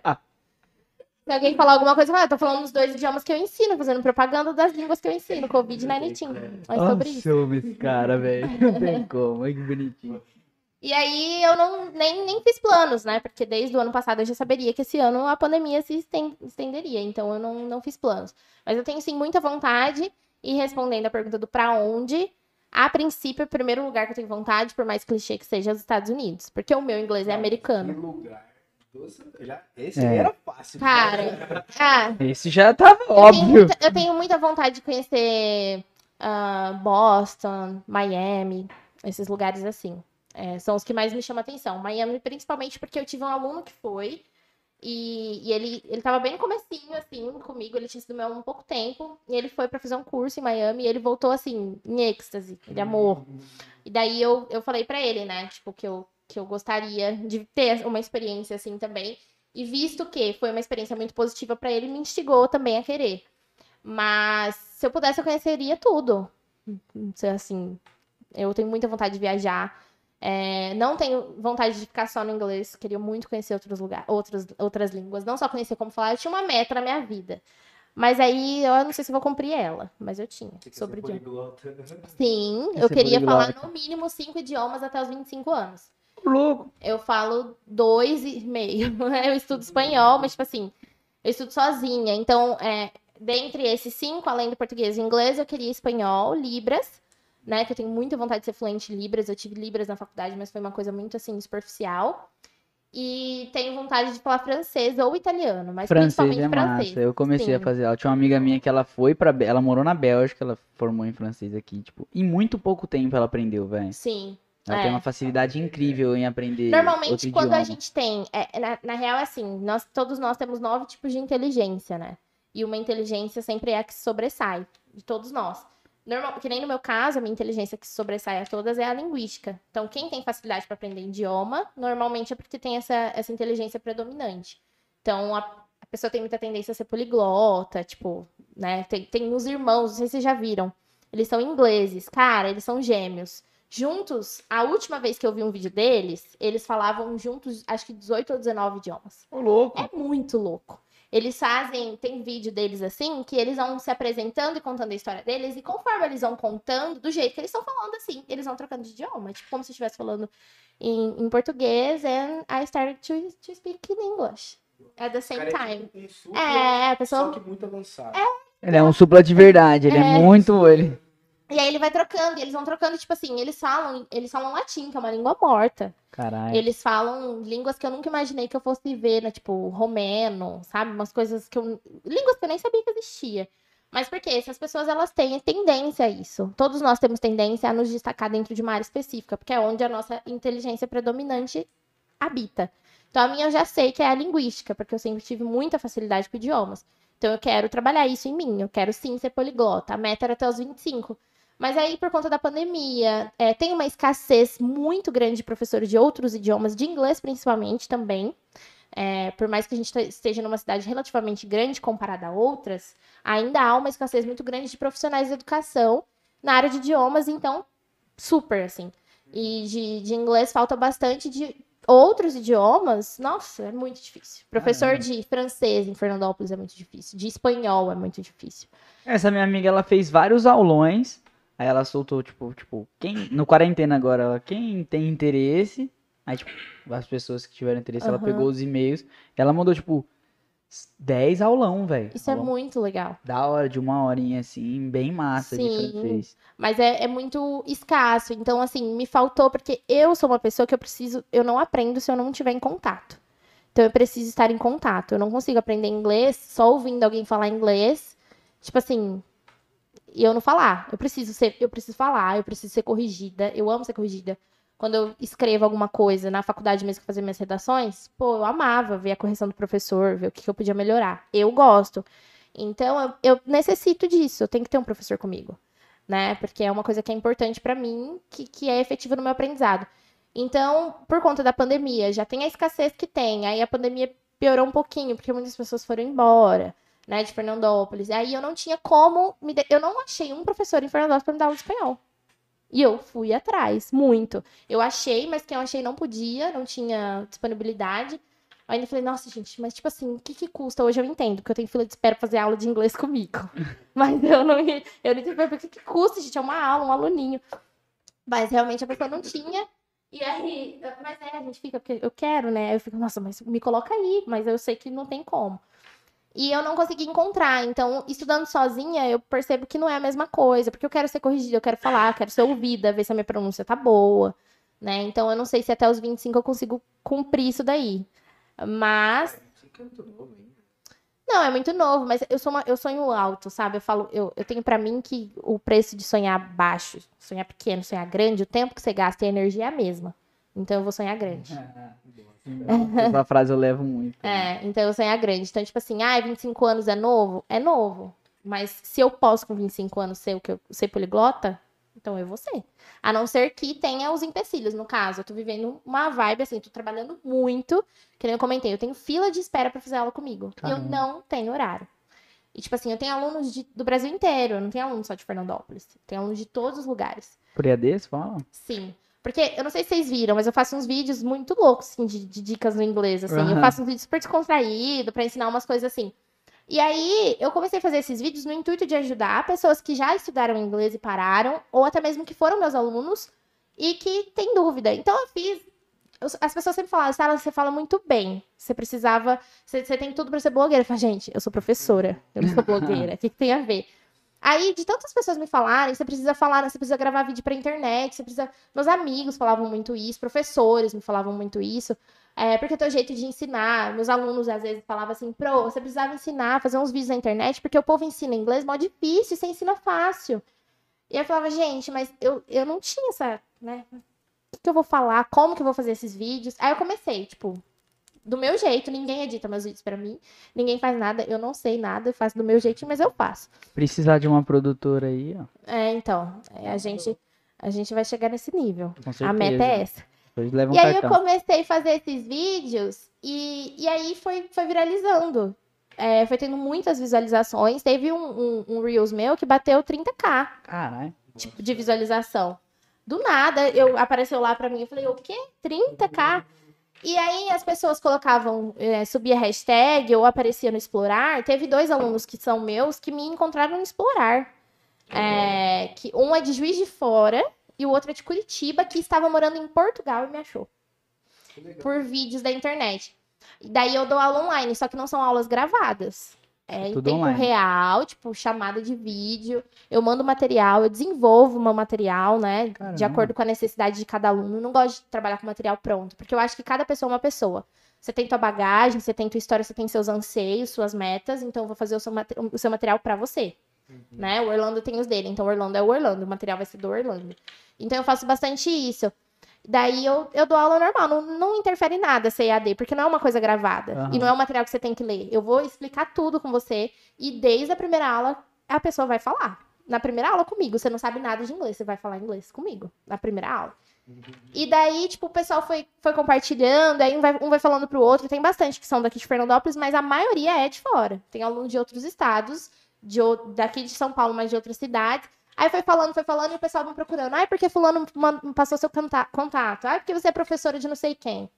Ai, porque eu fiz aula com você lá atrás, eu quero fazer aula com você hoje. Teve uma aluna minha que, que foi pro, aluna minha, que é minha aluna hoje, no particular. Ela tá morando em Rio Preto, faz online.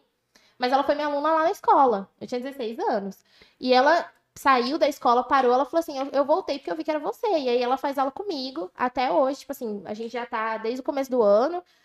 E, e aí um vai falando pro outro. E aí chegou no momento que eu não tenho como mais pegar aluno. Acabou. Eu não tenho horário. Eu dou aula. Amanhã eu entro 7 horas da manhã na escola. Eu paro às 9 da noite em casa. Caraca. Eu entro às 7 da manhã, fico das 7 às 11, aí eu tenho um break, aí eu volto meio de 45, tenho, as, tenho seis aulas seguidas, saio 5h35. Aí eu saio 5h35, 6 horas eu tenho uma aula em casa. Das 6 às 7 eu tenho uma, das 7 às 8 outra, das 8 às 9 outra. Não, já vi minha mãe fazendo isso. Aí eu ver. paro. Aí a maioria, tipo assim, eu chego, né? A maioria das aulas são online, a- as da noite são em casa, porque é depois das seis o pessoal trabalha e tal. E aí eu cheguei no momento que as pessoas estão me procurando, e não dá mais, não dá pra mandar orçamento, não dá pra. Porque tem fila de espera. Eu falo, ó, se você realmente quiser fazer aula comigo, se alguém desistir, se alguém trocar de horário. Mas eu não tenho mais como pegar aluno. Não dá. É muito louco. Eu nunca imaginei que eu fosse chegar nesse ponto. Eu falei, pô, não, não. Que a gente- bom, né? Mas eu quero, eu até fiz um, um, um, um Reels esses dias zoando, porque, tipo assim, eu falo assim, ah, não posso dar aula mais. Aí, tipo assim, a pessoa fala assim, ah, quero fazer aula com você. Eu falo, quando você pode? Só que aí eu falei, não, não dá, né? Eu tenho que dar uma segurada, porque eu não tô tendo tempo pra mim. Vocês têm que ter vida. Não né? tenho, cara, não tenho, não tô tendo. A minha meta é, eu vou me organizar, já, já estou me organizando para trocar essas aulas e tal, para até o começo do ano que vem eu ter, pelo menos, eu não tenho sábado, eu dou aula no sábado o dia inteiro, começa às 8 da manhã para as 5 da tarde, no sábado. E na sexta eu paro 8 e meia da noite. Nossa, você tem isso. Então, tipo assim, nesse meio tempo que eu falo é com uma hora, uma hora e meia de break, às vezes picada, sabe? E aí a gente precisa também entender que a vida não é só trabalhar. Eu amo o que eu faço. Se eu pudesse, eu falava, vem todo mundo, vamos fazer um turmão aqui, vamos, nossa, vamos fazer aula, mas cada um é cada um. Por isso que eu fui pro particular, porque eu acho que precisa ter isso, né? de- Desse, desse individual. Cada um tem um jeito de aprender. Sim, às vezes na turma, querendo ou não, por mais que você preste atenção em todos, você de- deixa a desejar um pouco. Porque você não consegue. Eu sou uma só para vários alunos e eu não consigo me dedicar da mesma forma para todos. Consequentemente, eu vou perder mais tempo com aquele que tem mais dificuldade, né? Vou dar uma atenção maior para ele. Sendo que aquele que se destaca, que tem mais facilidade, eu poderia estar praticando mais com ele, instigando essa parte boa dele. Mas a gente não consegue.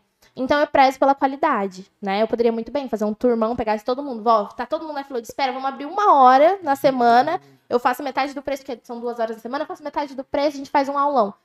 Mas pra mim, eu, minha realidade, do jeito que eu gosto de trabalhar, não, porque eu gosto de, de ser individual, de, de tratar meus alunos como pessoas individuais, né? Ter esse, esse atendimento personalizado. E aí eu tô nessa, e se alguém desiste, eu encaixo.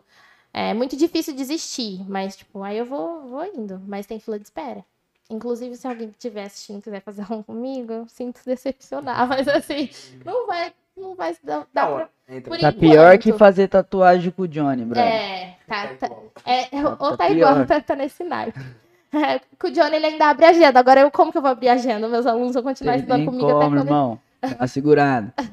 Bom, Mas é, é muito gratificante. Como você dá, você faz um planejamento, etc. Você dá alguma estimativa de. Ou eles nem perguntam mesmo, só vai. Não, eles barco? perguntam. Eu sempre, eu sempre trabalho assim, com fatos, né? Tipo, eu sei que em um ano você tendo uma aula particular, você vai ter uma noção muito top do básico. Se você, É, né? se você fazer a sua parte, eu vou fazer a minha, eu, É. vou, eu vou produzir as aulas, eu vou fazer a minha. Então, eu sempre falo isso. Em um ano, a pessoa consegue ter muita noção. Muita. De, de conversar, assim, de entender coisas básicas. De boa. A partir daí, vai do aluno. Então, tem alunos no particular comigo há mais de um ano, porque eles não querem somente isso. Eles querem entender de uma forma mais ampla. Então, eles vão ficar. Só que o bom da aula particular é isso. A aula é do teu jeito, no teu momento, e você decide quando você quer parar. Eu não posso determinar. Eu, como professora, eu seria muito hipócrita de falar, você tem que estudar tantos anos. Porque eu não sei o que, que você vai fazer se você. E se você assistir inglês o dia inteiro? Você vai- ficar muito melhor. né? Sim, e aí você vai ficar. Você vai terminar antes. Não tem como eu te segurar todo esse tempo se não for necessário. E talvez esse tempo não vai ser suficiente se você não fizer a sua parte. Eu vou precisar de mais. Porque aí eu vou ter que fazer a minha a sua. Né? Que existe isso. Às vezes a gente tem que fazer a parte do aluno, às vezes também. Então, essa questão de estimativa de tempo, ela é muito rele irrele- é, relevante, assim, né? Tipo, não tem como eu saber. Mas, é, um ano numa aula particular, porque, pensa, o professor tá ali só pra você. Então, a, a atenção tá voltada somente a você. Aham. Não tem como. Ela aprende ou aprende, né? É. Ou, ou você- às vezes a pessoa sabe até, né, o conteúdo da aula ali, ela vai memorizar e tal. Só que se ela não, não colocar isso em prática em outros momentos, às vezes ela vai até esquecer, mas eu ensinei, aí ela esquecer, eu não tenho muito o que fazer. Eu sempre aconselho muito os meus alunos, muito. Eu acho muito Pode interessante. Não, não pode, não pode. E o inglês é isso, que nem eu. Eu não, eu, tipo, ah, você sabe tudo. Pô, não, ninguém sabe tudo. Você sabe todas as palavras do dicionário português? Sou burro. Burro, não. Não é, não. Ah, a gente é inteligente no que a Não. gente quer ser inteligente. É, então. É, você tem, você tem que ser Isso eu sou burro também. Cara, ninguém sabe. Quem que vai saber todas as palavras, definições do dicionário no português? Não existe. Você não isso. sabe. Alô, Se aluno. decepcionar. Eu, eu sou uma péssima professora tô brincando. Cara, ninguém é 100% em nada. E outra coisa, o- mundo, ele tem, cons- ele tem É. constante evolução. As coisas estão mudando o tempo todo. Palavras novas surgem, outras saem do dicionário. Acabou de ter uma outra reforma orto- ortográfica. Tem coisa que tinha acento até semana passada que não tem mais. E aí? E aí? Filha da puta. Ô, quem faz isso aí, pra mim é um pau no cu. Acho que sai tempo pra nós ter que ver. Onde eu procuro Wikipédia. Se você, se você jogar no, no Google, aparece. Sim, aparece. Tipo, quando foi, quais foram as palavras, ou quais os Ah, termos. Pra que que muda, velho? Aí eu vou escrever o barato lá, não errei o bagulho porque você mudou. É. Por isso que a gente precisa estar. Como o mundo está em constante evolução, nós precisamos estar em constante transformação. Aprendendo todo, todo dia. Sim. Sim. Porque, tipo assim, não tem como eu, eu dominar alguma coisa que vai evoluir e eu não me transformar. E isso serve pra tudo na vida da gente, na real. Né? Porque as pessoas, elas, elas adquirem aprendizados, ela mu- elas mudam pensamentos, elas mudam ideias, elas amadurecem. Se você não se moldar a elas, sua relação com ela vai ser prejudicada de alguma forma. Então a gente precisa o tempo todo estar se transformando. E o, e o aprendizado é isso, né? O ensino de não só de idioma, mas de tudo. Ah, a matemática é lógica, não vai ter mudança. Será que não? Né? Tipo assim, até hoje o pi não tem o valor correto, tá lá, infinito. E vai, e vai, e vai, e vai, e vai continuar indo. A gente sabe, né, da- da- dos três primeiros números e não sabe o resto. Que até hoje eu não decorei. Só- Tomara que não tenha nenhum professor de matemática, assim, não sei se é 2,14 ou É três. 2,41. 3? É 3,14. Nossa, eu já, já achei que era 2, olha lá. Tá vendo? Péssima. Pé- 3,14. Eu, não, gente, eu sou, 3,14 tira 9, 9, eu sou péssima em matemática. Mas eu, ti- eu tive falta de alguns professores que me instigassem, sabia? Será que é o meu? Tá, eu tô tendo aí também. Uhum. Será que é o Não tem meu? como saber. É, pra você que é Não, meu. só vamos. Não, não é, dá nada É, não. dá nada não, só falar mais alto que o ruído. Mas Aí passou. Que isso, Chico, isso é mágico, hein, pai? Ele não fez nada. Não, mas ele, com a força do pensamento, com a força do pensamento, o Chico resolveu nos problemas. Tava tendo um ruidinho aqui, Chico. tipo Ah, é verdade, é que tá sem retorno. É. Tem chat aí, viu? Mais aluno? Com mais Deixa ver histórias mais lindas? Vixe. É, vamos lá. Tem uma aqui do Pedro que foi engraçado. De quem? Do Pedrão. Pedrão? Que colocou colocou uma meus melhores amigos, mas não me colocou no da família até hoje, né?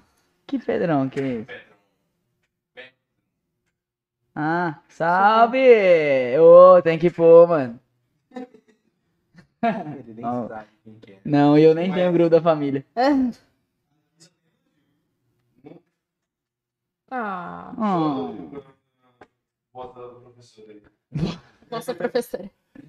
É, senhora, né? Pra... é vossa Não, senhorita. Não, gente, Vossa Senhoria é demais. Vossa Excelência. Não, só fala, só tem elogio pra Sara. Não precisa dessa, dessa formalidade toda.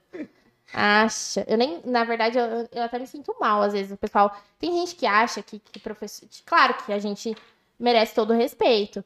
Mas que como se a gente fosse, oh meu Deus, nossa. Bigode. É, não é assim, cara. Tipo, não, não precisa me tratar. Ai, porque ela é professora. O pessoal acha muito que eu vou julgar, né? Nossa, eu tenho medo de conversar com você por mensagem e você e você julgar porque eu escrevo errado.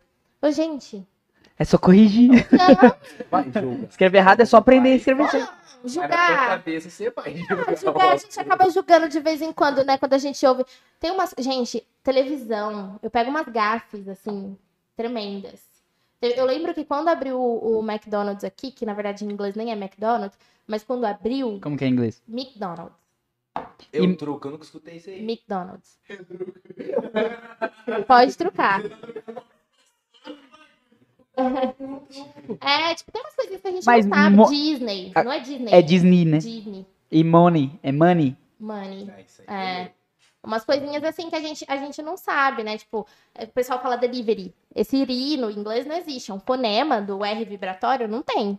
Meu nome, Sarah. Não tem esse Ra. Não existe. Sarah. Sarah. Tem o, o Ra, né? Que seria. Pai quase formou, fi, chama. Ele Agora junta tudo aí e formula uma frase. Aí Hum. que nós peca, irmão. Você vai, você vai ter que fazer o seguinte. Sara foi ao McDonald's e gastou todo o seu dinheiro. É, então Vai. vai. Já não dá porque eu esqueci o gastou. Espera. Você tem que mandar um, um Sarah Goals. Spent. Não, sa- bem. went. Went, porque eu fui, Então né? vai, como é que é? Sarah went to McDonald's and spent all her money. Você é louco, parece a canetinha do Wizard, mano. ah, Eu ia mais a ver. Eu tava propaganda da NBA agora. que- Nossa, esse cara.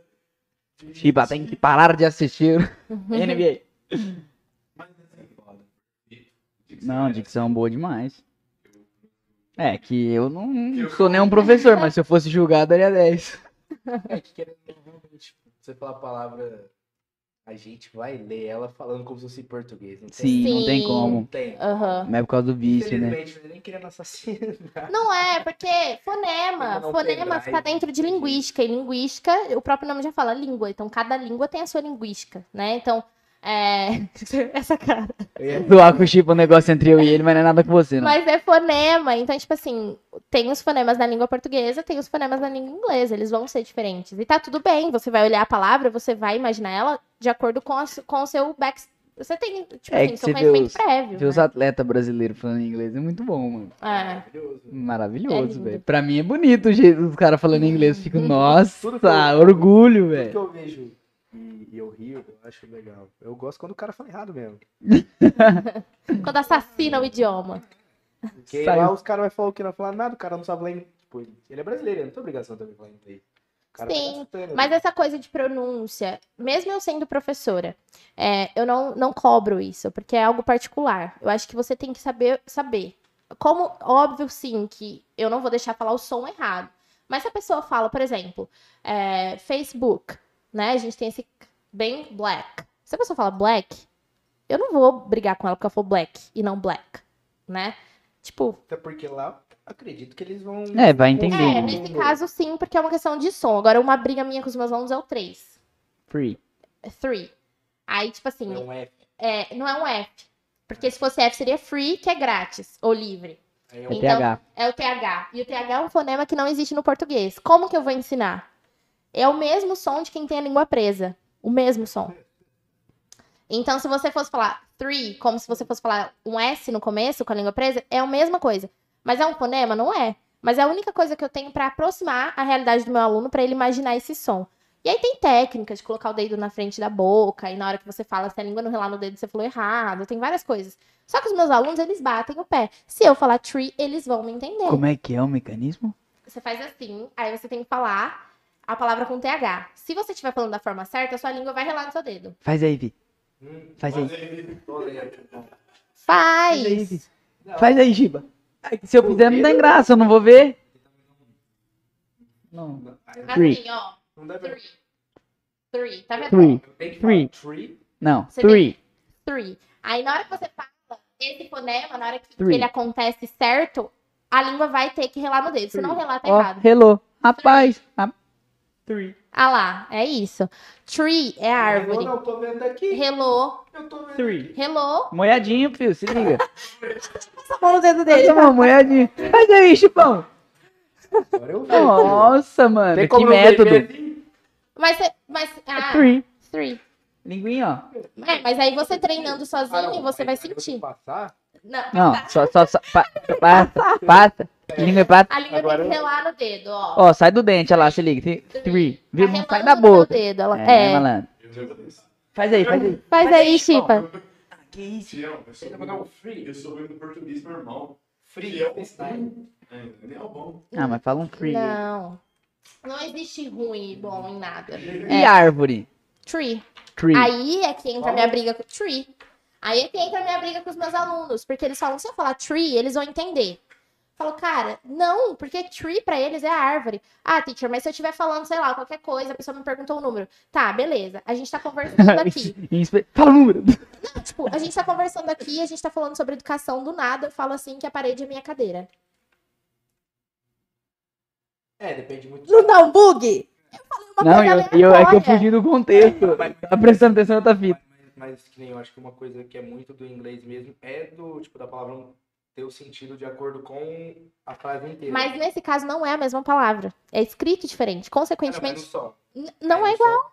Não é igual. three Ó. e three. Tree, tree Árvore. com somzinho de TR. Tree, árvore. Free com som de F. Free, livre, grátis. Three, três.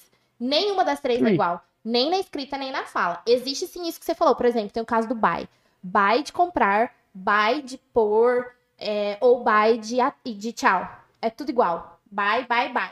Cada um escreve de um jeito, mas falam igual. Beleza. Mas o caso do tree, do free, do three, não é a mesma coisa. E É, não, daí a realmente. pessoa acha Dá pra- que dá se pra ela viajar e falar errado, eles vão entender. Mas, cara, na cabeça dele, tipo assim, se eu chegar pra. Isso aqui é um copo. A gente tem a concepção de que isso é um copo. Se do nada eu, eu virar pra vocês e falar que isso daqui é uma cadeira, faz sentido na sua cabeça e vai continuar não fazendo. Porque o teu conhecimento prévio, você, na, tua, no- na tua concepção, no seu idioma, isso é um copo. Então não dá pra eu te falar que isso é uma cadeira. É, quebrou os argumentos mesmo. Não dá pra entender mesmo. Se for parar pra ver, é diferente. Não, eu concordo. É que na hora eu acho que. Não, mas é. Mas é Sabe como não? É que eu não, Não, vou mas é brasileiro aqui, mesmo, é mas- que eu, eu, eu não sei Mas se o- pensando nele. Eu não sei se ele tá me assistindo. O, o Eduardo, ele tá morando lá e ele é fernandopolense, ele tá lá. Salve, Du! Eu não sei se ele tá me é assistindo. Ele falou que ia assistir. Eu não vou achar agora o áudio dele porque tá muito lá em cima. Mas tem um áudio que ele falou. Eu falei, inclusive, eu vou querer que um dia você fale isso pros meus alunos, pra eles verem que eu não sou louca e não sou, tipo assim, crítica. É, ele falou assim, Sara, a gente pensa que não, mas eles não entendem. Ele contou a questão, eu lembro que ele conta nesse áudio, de que primeiro, os primeiros dias que ele foi lá, ele foi pedir uma pizza, ele pediu uma pizza de pepperoni. E daí o garçom, what? E ele, pepperoni. E o garçom não tava entendendo. Ah, não. Eu falei, vou, deixa eu ver, vai que é ele que tava. Mas aí o garçom não tava entendendo. Aí ele pegou o, É pepperoni. E o cara não tava entendendo um peperão. Porque o ró não existe. O som do R no inglês, vibratório, esse rá, sará, não existe. Consequentemente, ele não fazia a mínima ideia de qual letra que era. Hum. Então ele não. O cara é era nativo. É, tipo, o cara é nativo. Você chega falando, que nem o, som do, do TH, pra gente não existe. Se eu chego falando uma palavra com esse som pra você, não vai fazer sentido. Você não vai entender o que eu tô querendo dizer, porque esse som não existe. Então o cara não entendeu. Aí ele pegou o cardápio e mostrou. Aí o garçom, oh, pepperoni. Tipo assim, a gente acha, nossa, não. Não, é, Tá fazendo- na, tá minha, tirando na minha onda. cabeça a situação foi ridícula, mas eu entendo que É. na cabeça deles pode ser Porque, diferente. cara, a gente cresceu, tipo, a pessoa foi criada aprendendo que R tem esse som de er, né? Tipo, Sarah, que é o, o meu nome em inglês, que é nome não muda de idioma, mas, tipo, se fosse Sarah. É, pra ele, o, o R tem esse som de, de er, né? Não de r. Então, não faz É sentido. engraçado ver. É, Tipo, ele tentando falar português. Sim. Sim, ele sofre Sim. muito. É, tem uma, uma colega minha que era casada com um americano, ele, tipo assim, toda vez que ele ia falar meu nome, era Sarah Dutra. Jamais saía, saía Sarah Dutra. Sarah Dutra. E ele tentava. No começo era Dutra, Dutra, por causa do U que tem som de U, né? É. E aí Dutra, aí foi Sarah Dutra, mas nunca passou disso. Porque não tem o- esse Ra, não existe, ele não sabe como faz com a língua. Igual vocês sofrem pra fazer o TH. É a mesma coisa, a gente não sabe o que fazer com a língua, eles não sabem o que fazer no R. Daí a pessoa, não, a pessoa não entende. Então a gente tem essa visão, ah, eu vou viajar, eles vão me entender. Cara, não vão. Ô, Nem tudo. teve um, teve um brother que foi o pai dele pros Estados Unidos. Aí o pai dele queria passar, tá ligado? Aí tinha uma muvuquinha assim. Assim. O pai dele queria passar. Aí, em vez dele pedir com licença, ele falava sorry, sorry. Mas sabe o que pode acontecer? Porque excuse me, além de ser licença, também é desculpa. Então as pessoas acham que o sorry também pode ser licença. Ah, não, mas é que o pai dele não sabia Ah, nada. tá. Não, mas o americano deve ter o bagulho do, tipo assim, oh, desculpa, não é possível que eles não tenham. Não, tem, é, é aí é que tá. O excuse me tem, tem três traduções, excuse me. A expressão excuse me. É com licença, não entendi. Quando alguém te explicou alguma coisa, fala excuse me, vai Vai do- muito de. teu- da- É, da que nem, face. que nem você fala, ah, licença. É, tipo, aí você fala excuse me pra falar que não entendeu e tem o excuse me de desculpa, foi mal, que é um, um desculpa mais tipo foi mal e o sorry é um perdão, tipo, fiz uma coisa muito ruim, né? E aí tem essa, e tem gente que acha que tipo, porque o excuse me também pode ser desculpa, o sorry também pode ser licença, mas Hum, entendeu? Mas eu Mas- acho que ele não. ah, não, às vezes não. Acho que ele só tava, É, tipo, então, licença é excuse me. E aí ele também pode ser desculpa, mas o sorry é só, só desculpa. E aí as pessoas acham que pode. Confundi no meio do trejeito no meio do caminho. Não, mas pode ficar sossegado, tipo. Mas. Nós vai te encaixar um horário. Vai fazer aula com a Você Sara. vai ter que Fica abrir tranquilo, um- espera. Você vai ter. Não, você vai ter que pôr. Vai ter que fazer uma aulinha com a. Chipa, vamos fazer aula com a teacher Sara. Ô, gordura, ó o menino, não sabe nada. Não, Não, você sabe o que é? Não, Hello? ele, ele reclamou que os programas eu deixo em inglês, justamente pra isso. Aí ele reclamou, falou, isso aqui tá tudo em inglês, não consigo fazer nada, bota em português aqui pra mim. Gente, falei, mas eu, "Calma, eu, eu falo pra aprender." vocês que, tipo assim, as coisas, a- os programas, essa parte da tecnologia, muitos já não tem. E eu ouso falar que em pouco tempo nenhum vai ter mais parte do português. É muito difícil. Ah, mas tem muito desenvolvimento. Não, mas eu falo assim, a, a maioria é internacional. Eu falo que vai ser uma coisa rara, entendeu? Tipo assim, você ter uma configuração de um programa em português. Tá Mas cada se- vez mais escasso, porque a, tec- a tecnologia tem sido dominada pelo inglês. A área de sistemas. Mas isso de- seria tipo uma regressão. Deles não terem essa, tipo, tradução para várias outras línguas. Ah, não, é porque questão de aprender. É isso que eu tô falando muito, tipo, dependendo da Sim. pessoa é mais fácil aprendendo português. Mas eu falo, eu fico. Não fico nervoso. Ele nervoso. tecla. Mas eu falo isso porque, por exemplo, se ele for discutir sobre o programa com alguém que entende, o cara nunca vai falar um negócio em português. Sim. Ele sempre vai falar o. É, os termos são todos assim.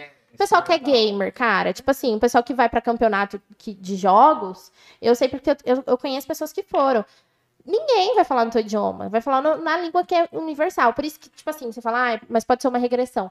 A que ponto? Tipo, eles estão regredindo por não falar o nosso idioma ou a gente tá atrasado por não falar o deles, sendo que é uma, Não, uma Eu universal? falo, tipo, de não ter uma tradução para várias outras línguas. Ah, As- tá. Que é um produto internacional. Tipo, eles Sim. vão jogar esse sistema pra todo lugar do mundo. É, mas, mas mesmo assim, eu acho que, tipo assim, isso vai ser cada vez mais raro. Eu, pelo que, que eu vejo, assim, o tanto, o tanto que o inglês já tá inserido, sabe, em tudo, no, no cotidiano, assim. Então, ne- nessa área da tecnologia, é cada vez mais comum, é muito escasso. Tipo assim, você não vê lançando, mesmo que seja um jogo brasileiro, você não vê lançando um jogo com nome português, é difícil. Ah, é um programa brasileiro. Você não vê. Loja, as pessoas estão abrindo loja só com nome inglês agora. É verdade, sim. É, nem que seja uma, uma Só palavrinha. que é porque eles acham que fica bonito. Mas chama atenção. Não, é porque é Chama atenção. Story. Store. Store. Store. Eu tenho uma loja, né? E a minha loja tem Store no nome. Tá na descrição, eu coloquei ela. Você colocou? Se quiser fazer Ai, que fofinho. um- Gente, quem quiser comprar prata. eu, sei, eu tenho meu lado empreendedora, eu não mas. sabia que você tinha loja. tenho, faz Nossa, mais eu de um ano. Pau merchando do cara aí, você nem tinha falado da sua Ah, loja. gente, é porque, né? Eu não, não- eu vim aqui pra. pra... Ridicularizou meu trabalho. E desce a lenha. Essa daqui, ó. Pode falar. É SB Prata Store. Chama SB Prata Store porque era minha de uma amiga, né? Sara Beatriz Prata, porque a gente vende prata, por isso parece uma árvore de Natal. E Store, que é uma loja, tá vendo? Então tem o nomezinho em inglês e, tipo assim, chama muita atenção, sabia? Tipo, a questão do, do inglês, assim, no nome. Tem, cada, tem sido cada vez mais comum. Eu, eu compro tênis com uma galera que chama Desire Imports. É Imports. É parecido com o português, mas tem Mate Imports. Comprei Tem- meu computador. é, então, tem um, um, um negocinho ali, em inglês, e chama a atenção do, da- do pessoal, porque dá um. Putz, era pro inglês ser uma coisa mais comum, mas ainda não é. Então ainda causa esse estranhamento, essa curiosidade. Pô, inglês, né? Entendi. É, nossa produtora chama É, Good Trip. good trip. É, exatamente. Eu gosto de inglês, eu adoro ouvir inglês. As outras línguas. Eu gosto bastante de inglês. Eu, eu e você vamos começar um projeto que a gente só vai falar inglês. Por exemplo, eu, eu consumo muito conteúdo em inglês a minha vida inteira, sempre consumi. Só que por não ter disciplina, hum, tá ligado? Sim. Mas, por exemplo, um pouco mais do que eu falo pra ele, eu acredito que mesmo eu não sabendo inglês, se a gente for conversar agora, esquece. Mas eu acho que se eu Tranquilo. fosse pra lá, eu conseguiria me virar suave.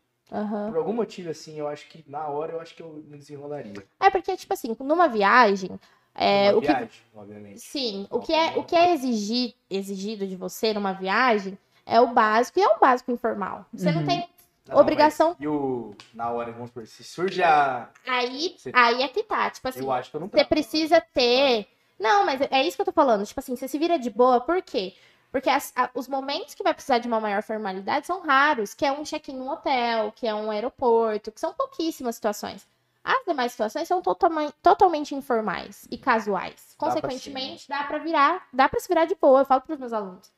É, tem esse, esse meu aluno que foi pra pra Miami pra fazer um curso, ele ficou 12 dias em Miami e ele tava, tipo, no primeiro livro lá na escola, ele não tinha estudado inglês, tava na metade do livro. Ele falou, teacher, você acha que eu consigo? Eu falei, consegue. Todo mundo consegue. Não existe essa, consigo, não consigo, sou bom, sou ruim. Não, você é você, você pode fazer tudo que você quiser fazer. E ele foi. Toma, filho. E ele foi, e tipo assim, ele voltou em- apaixonado. Ele falou assim: teacher, eu consegui entender, tipo, eu não entendi tudo, óbvio, mas tudo que eu tinha aprendido eu consegui identificar, eu me virei, e agora que eu quero aprender. Caramba. E aí ele veio, tipo assim, aí deu 15 dias, ele falou assim: recebi um convite, ele é dentista. É, ele, aí ele falou: eu recebi um convite pra fazer outro curso. é, só que já é agora em novembro. Ele tinha ido, acho que em outubro, tipo, no outro, era no mês seguinte. Aí ele falou, só que é em Harvard, quatro dias, em Nova York. Caralho. Você acha que eu tenho que, que eu dou conta de ir? Você acha que eu posso ir? Eu Falei, você tá esperando o quê pra comprar sua passagem? Eu Falei, vai. Você não teve uma experiência maravilhosa? Você não tá instigado a aprender mais? Vai. E ele foi. Tipo, um mês seguido do outro, assim, pra estudar. Sabia pouquíssimas coisas, porque ele tava na metade de um primeiro livro de 10. Caramba. Mas ele tinha vontade, Mas o cara vai fazer um curso odontológico em Harvard, velho. Ele foi. Alô, Vioto, se cuida, pai. Tem curso assim, já que você sabe muito do inglês. Você é tranquilo fazer curso em outro país na língua do inglês. Sim. Pra, É. Não, não. Ó, essas coisas assim, né?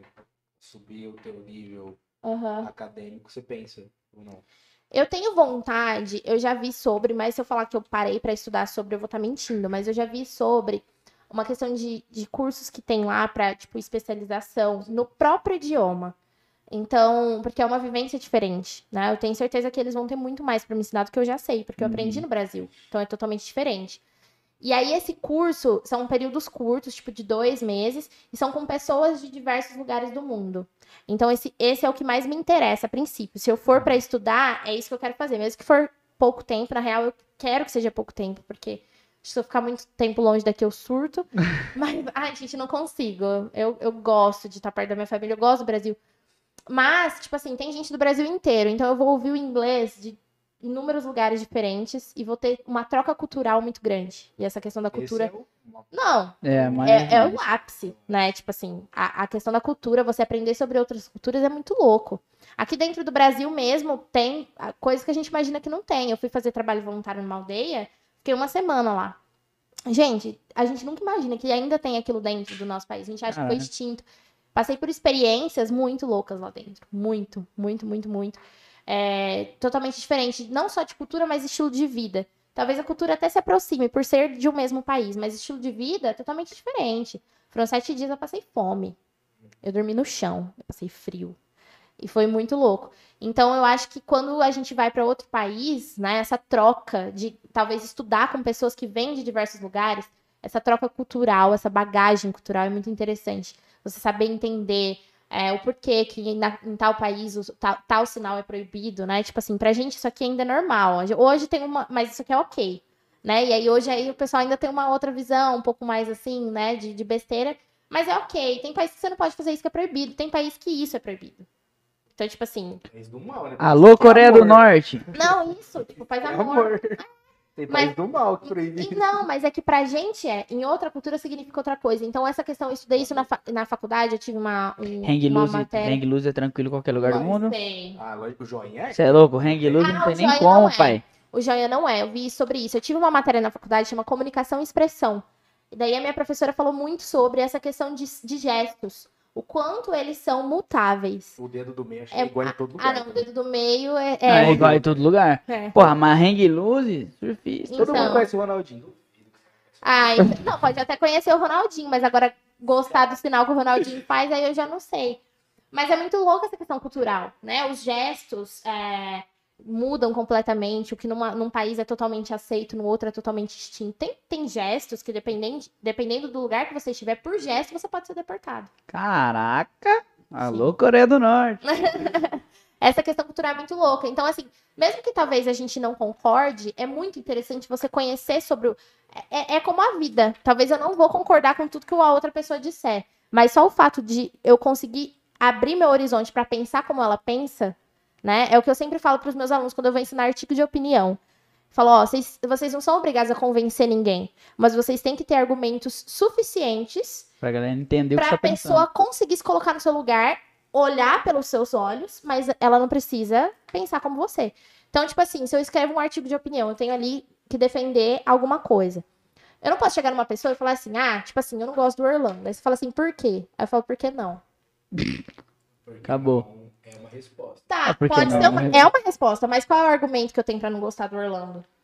Nenhum. Lindo empresário, essa estrutura metálica linda, como diz o posto do Roda. Se eu tiver argumentos, né, para defender uma ideia, eu gosto disso, eu não gosto disso. E a partir do momento que eu tenho argumentos, e esses argumentos são fundamentados, porque não basta ser argumento, ter argumentos, mas sim tem que ter fundamento, né? Eu tenho que trabalhar com fatos. A partir do momento que eu consigo fundamentar aquilo, a outra pessoa vai conseguir, pô, faz sentido. Teoricamente, né? Hã? Tem algumas pessoas que não conseguem. É, mas aí vai muito da questão da empatia, de Sim. você conseguir se colocar no lugar do outro. Vai muito sobre estilo de vida mesmo. Daí a pessoa olhou aquilo, aí ela fala, pô, real, eu não tinha pensado por esse lado, mas eu não concordo. Tá no teu direito. Mas só o fato de você conseguir fazer outra pessoa pensar pelo seu lado, essa questão do- da cultura é muito interessante, porque muitas coisas a gente não concorda. Eu jamais concordo que a mulher tem que se tampar inteira, igual em alguns países, né? Tipo, ai, tem que usar burca, só pode mostrar o olho. Cara, eu acho isso ó. Mas é interessante saber que pra eles eles pensam assim, por isso, isso, isso, isso, e tá tudo bem. Eu não sou obrigada a concordar. Mas entender. bem, Não, mas tá, tudo tu- bem. tá tudo bem pra eles. É, tem Pra que mim não tá aceitar, nada não bem. concordar, né? Sim. Então você, você cons- conseguir. oh, pô, a vaca sagrada na Índia. Eu não viveria sem churrasco.